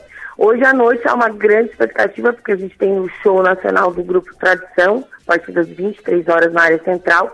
Antes disso, o arrastão do bloco Salve Jorge, que vai chegar aí sendo puxado pela bateria do Samba Mil. Então, com certeza, será também uma grande noite para o nosso balneário. Obrigado, Tayonara. Sucesso e energia. Parabéns pelo trabalho e pela movimentação aí. Obrigada. Bom dia. 924 do Arroio para o Rincão, Balneário Rincão, secretário de Turismo do Balneário Rincão, que é também o fazedor de eventos no, no Rincão, é o agitador cultural do Balneário Rincão, Fernando Casagrande, bom dia. bom dia, Delor, bom dia a todos os ouvintes, prazer falar contigo. Imagina, prazer é sempre te ouvir, muito obrigado pela tua atenção. O que, que já teve e o que, que ainda vai ter no Rincão, nesse carnaval?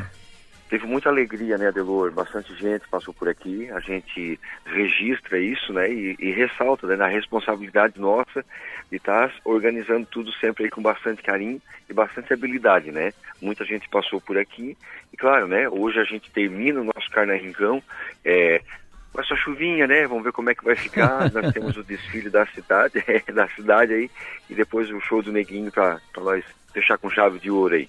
Fecha hoje a programação oficial? É, hoje, hoje a gente fecha a programação, né? O outro, os outros anos foram cinco noites, essa, esse ano a gente fez com quatro noites, mas de muita alegria, ah, muita alegria. Bastante gente passou pela avenida, né? Pela nossa cidade aí. Economicamente, tá um sucesso. É, Leo, a, festa começou, na, na verdade, na quinta-feira à noite com o enterro da tristeza, né? E, e aí depois seguiu a, a programação na sexta, sábado, domingo, hoje e chega, né? aí, tá aí, aproveita, aí, aproveita a terça-feira para dar uma descansada, para voltar ativa na normalidade na, na quarta-feira. Muito obrigado, Fernando. Parabéns aí pelo trabalho. Obrigado. A gente segue à disposição, Delor. Perfeito. Fernando Rincão, Itaionara Arroio. Antes falamos com o pessoal, com o prefeito de Joaçaba. Agora vamos seguindo aqui no sul catarinense. Temos muita programação, muitas atividades, muitas ações aqui no nosso grande sul catarinense, que tem muitos, uh, tem uh, muitos eventos programados, desfiles. Uh, Laguna, por exemplo, muita gente em Laguna, muita gente em, em Laguna, muita gente. Recebi vídeos e fotos de Laguna, muita gente. Mas depois de Laguna, quem está aqui no sul indo para indo o norte, depois de Laguna em Bituba, prefeito Rosenvaldo Júnior, muito bom dia. Bom dia, bom dia, Delor. É uma satisfação a gente poder conversar. Imagina, prazer é nosso, obrigado pela sua atenção. O que, que já teve e o que, que ainda vai ter no carnaval de Imbituba, prefeito? Olha, a gente tem um carnaval bastante movimentado aqui. Estamos tendo um carnaval bastante movimentado, né? Bastante gente na cidade, realmente um movimento turístico bastante grande. É, o carnaval aqui em Bituba se caracteriza, se caracteriza basicamente por blocos, blocos de rua, né, é, bloquinhos de rua funcionando em vários é, bairros da cidade, no centro da cidade, em Itapirubá, é, em, outros, em outras regiões. Então, já aconteceram várias dessas festividades, hoje ainda temos, apesar do tempo chuvoso, devemos ter bloco de sujo hoje ainda é, na Vila Nova, na Vila Nova Alvorada de Vinéia. Então, o carnaval vai ser movimentado por aqui. E aí, o senhor tem a Praia do Rosa, né? Em Bituba o senhor tem o, o detalhe da, da Praia do Rosa. Tem alguma programação especial na Praia do Rosa? É, a Praia do Rosa, é, tradicionalmente, é, é o, o local mais procurado do município, em termos turísticos, né? E talvez do estado, né? Em Bituba está entre os destinos mais procurados no, no estado todo de Santa Catarina, entre os é, municípios mais procurados e basicamente pela Praia do Rosa. É, a Praia do Rosa não tem festividade pública lá, a gente tem é, algumas casas noturnas promovendo, promovendo bailes, festas de carnaval, né? Então tem uma programação é, movimentada também na Praia do Rosa, mas basicamente é, por eventos privados, né? Eventos que estão acontecendo ao longo de todo o feriadão. Perfeito. Prefeito Rosenvaldo, muito obrigado, o senhor tem um bom dia, bom trabalho. Valeu, obrigado, um grande carnaval aí a todos. Abraço. Belo carnaval aí para todos aí da Zimba, de Imbituba, 9 e 27 Vamos à Laguna. Laguna, sem dúvida alguma, aqui no sul catarinense, uh, de Florianópolis para baixo, é o principal ponto, maior concentração, maior número de, de, pessoas, maior carnaval aqui no sul catarinense. Laguna, secretário de Turismo de Laguna, Mário Bondiolo, bom dia. Olá, bom dia, Delor, bom dia a todos os ouvintes da, da Rádio Som Maior. Muito obrigado pela sua atenção, secretário. Me diga, o que, que nós já tivemos, o que, que ainda vamos ter em Laguna nesses últimos momentos do carnaval, hoje e amanhã? É, Adelor, a gente tá assim, a gente chega até a se emocionar, a gente tá até sem voz, chega lá camejar os olhos, porque o que aconteceu ontem em Laguna ficou para a história, né? O que vem acontecendo também, né? É, nós resgatamos essa gestão né, através do prefeito Samir, todo o apoio que ele tem dado para a Secretaria de Turismo e para a Fundação Lagunense de Cultura. Tivemos a volta dos desfiles das escolas de samba após mais de 10 anos, né? E ontem tivemos também o tão esperado bloco da Pracinha, né? Que bateu recorde de público foi o maior bloco da pracinha da história, né? Foram 150, 150 mil pessoas na avenida, né? Praticamente o, o triplo da, da população de Laguna, né? A gente tá, foi só elogios, né? É, tivemos logo após o bloco terminando, já a equipe de limpeza vindo fazendo né, a limpeza das ruas, né, tivemos grande apoio da Polícia Militar, do Ministério Público, cor, do Corpo de Bombeiros. É, ontem, assim, ó, superou todas as nossas expectativas, né, o Carnaval de Laguna tradicional sendo resgatado. O senhor falou 150 mil pessoas no Carnaval da Pracinha em Laguna? 150 mil pessoas, né? A gente tem um Uau. vídeo aéreo né, do helicóptero da, da Polícia Militar que está é, rodando aí no, é, no Instagram, nas redes sociais, assim, ó, que impressiona qualquer um. Impressiona qualquer um. É, foi muita, muita, muita gente mesmo. E nós estamos falando de um bloco, né? O, o carnaval na, de rua é, é, é um bloco, né? 150 mil pessoas. Sim, é um bloco, né? Ele acontece desde 1978, né? O maior bloco do, do sul do Brasil. É, e esse ano, né, que nós fizemos um projeto, né, de, apresentamos para o Ministério Público, para a Polícia Militar, para o Corpo de Bombeiros, foi tudo alinhado com eles, nunca teve um bloco da pracinha tão organizado, né, tivemos é, tendas para PM, tendas para brigadistas, é, ambulâncias ao redor do percurso, né, não tivemos nenhuma ocorrência registrada até agora grave, então a gente está entregando um carnaval organizado e seguro, né, Tamo, foi a retomada do carnaval pós-pandemia com chave de ouro. Maravilha. E para hoje, o que, o, o que ainda tem? Nós temos hoje né, um trio elétrico na frente da Praça do Vila, da famosa Praça do Vila, né, aberta ao público, com atrações abertas ao público, né, com DJ e banda. Temos também o Bloco Pangaré, com o show nacional do Thierry, né, logo após o Bloco Pangaré também sai um trio elétrico aberto ao público. Então a gente está esperando aí finalizar o carnaval com chave de ouro. Perfeito, muito obrigado. Secretário, tenha um bom dia uh, e grande trabalho aí no, no carnaval. Que seja ótimo carnaval. Termine chave de ouro em Laguna. Nós que agradecemos, Adelor, bom dia e bom dia a todos os ouvintes aí, né? E quem quiser vir para Laguna hoje, a partir das 19 uhum. horas, né? Tem um trio elétrico à disposição ali aberto ao público, ao todos. Perfeito. Uh, nove e meia da manhã, vamos uh, mais para o extremo sul, aqui no sul ainda, mais, mais para o extremo, vamos para Balneário Gaivotas. Tenho o prazer de conversar agora com o diretor de turismo da Gaivota, Josiel Firschbom. Josiel, bom dia. Alô, Josiel? todos os ouvintes do Rádio Som Maior. Prazer tê-lo conosco, obrigado pela tua atenção. O que que nós já tivemos? Gaivota faz um belo carnaval. O que que nós já tivemos e ainda teremos no carnaval na Gaivota? Então, Adelor, a gente iniciou aí já desde sexta-feira, né? É, com os desfiles de bloco já na, na sexta. Né? No sábado tivemos as escolas de samba Unidos da Gaivota. Ontem, no domingo, é carnaval infantil, né? Fora é, os shows, né? DJs, show e, e, por aí vai, né? Hoje encerramos aí o último dia, né, com show do DJ Adriano Ferrari. Então, final de semana bem movimentado aí na Gaivota, né, com bastante público, né? Então, a gente é, dá sequência, né, nesse nesse carnaval da Gaivota. Maravilha. Parabéns, sucesso e que seja um grande carnaval. Felicidade. Divirtam-se. Obrigado. O José é o diretor de turismo de Balneário Gaivota. E para fechar, vamos a Araranguá, Morro dos Conventos sem carnaval. Morro dos Conventos, Araranguá. O secretário de comunicação de Araranguá, Sandro Ramos, fala conosco. Sandrinho, bom dia. Bom dia, bom dia, Delor. Bom dia a todos os ouvintes da São Maior. Prazer pra... falar com vocês. Imagina, prazer é nosso. Obrigado por, pela sua atenção. Uh, carnaval, Morro dos Conventos, Araranguá, o que, que tu me diz? O que, que já teve? O que, que vai ter? Amigo, nós, na, na realidade nós tivemos aí no, no sábado, tivemos o carnaval em Ilhas, com boa participação do, do, do público também, lá com o trio elétrico, show do Rafa Show.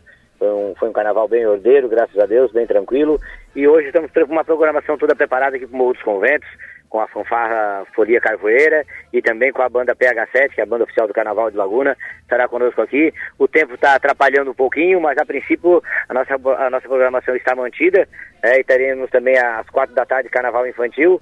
Esse sim pode ser que, uh, que sofra um, um adiamento, quem sabe, para amanhã, porque se a chuva se manter muito forte. Mas a princípio a programação toda mantida e fica aí o convite para todo mundo que estiver na região quiser prestigiar conosco aí o carnaval, vem Morro dos Conventos aí.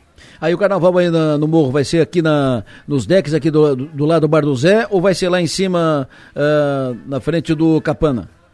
Não, não, será aqui na. Eu estou aqui, na realidade, nesse momento agora, aqui próximo ao Bar do Zé, em frente ao deck de contemplação turística aqui embaixo, no estacionamento, né? Já está com trio, um baita trio elétrico aqui sendo montado, toda a infraestrutura de banheiros também, segurança, polícia militar, enfim, tudo sendo preparado para receber o folião aí à noite. Fazer uma festa bonita. Sandrinho, muito obrigado, Sandrinho. Um abraço. Um forte abraço, Adelor. Um abraço a todos os ouvintes da São Maior.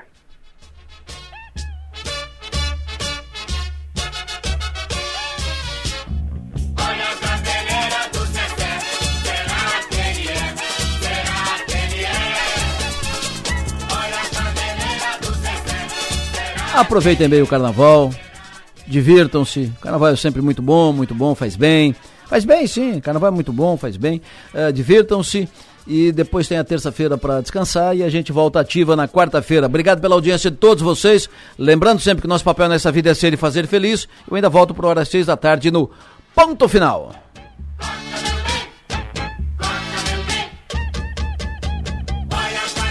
Na sequência da programação Sou Maior, passo o microfone para Everaldo João, que vai fazer sua dica de música para hoje, segunda-feira, segunda de, de carnaval. E depois o Enio Bis assumiu Conexão Sul. Bom dia!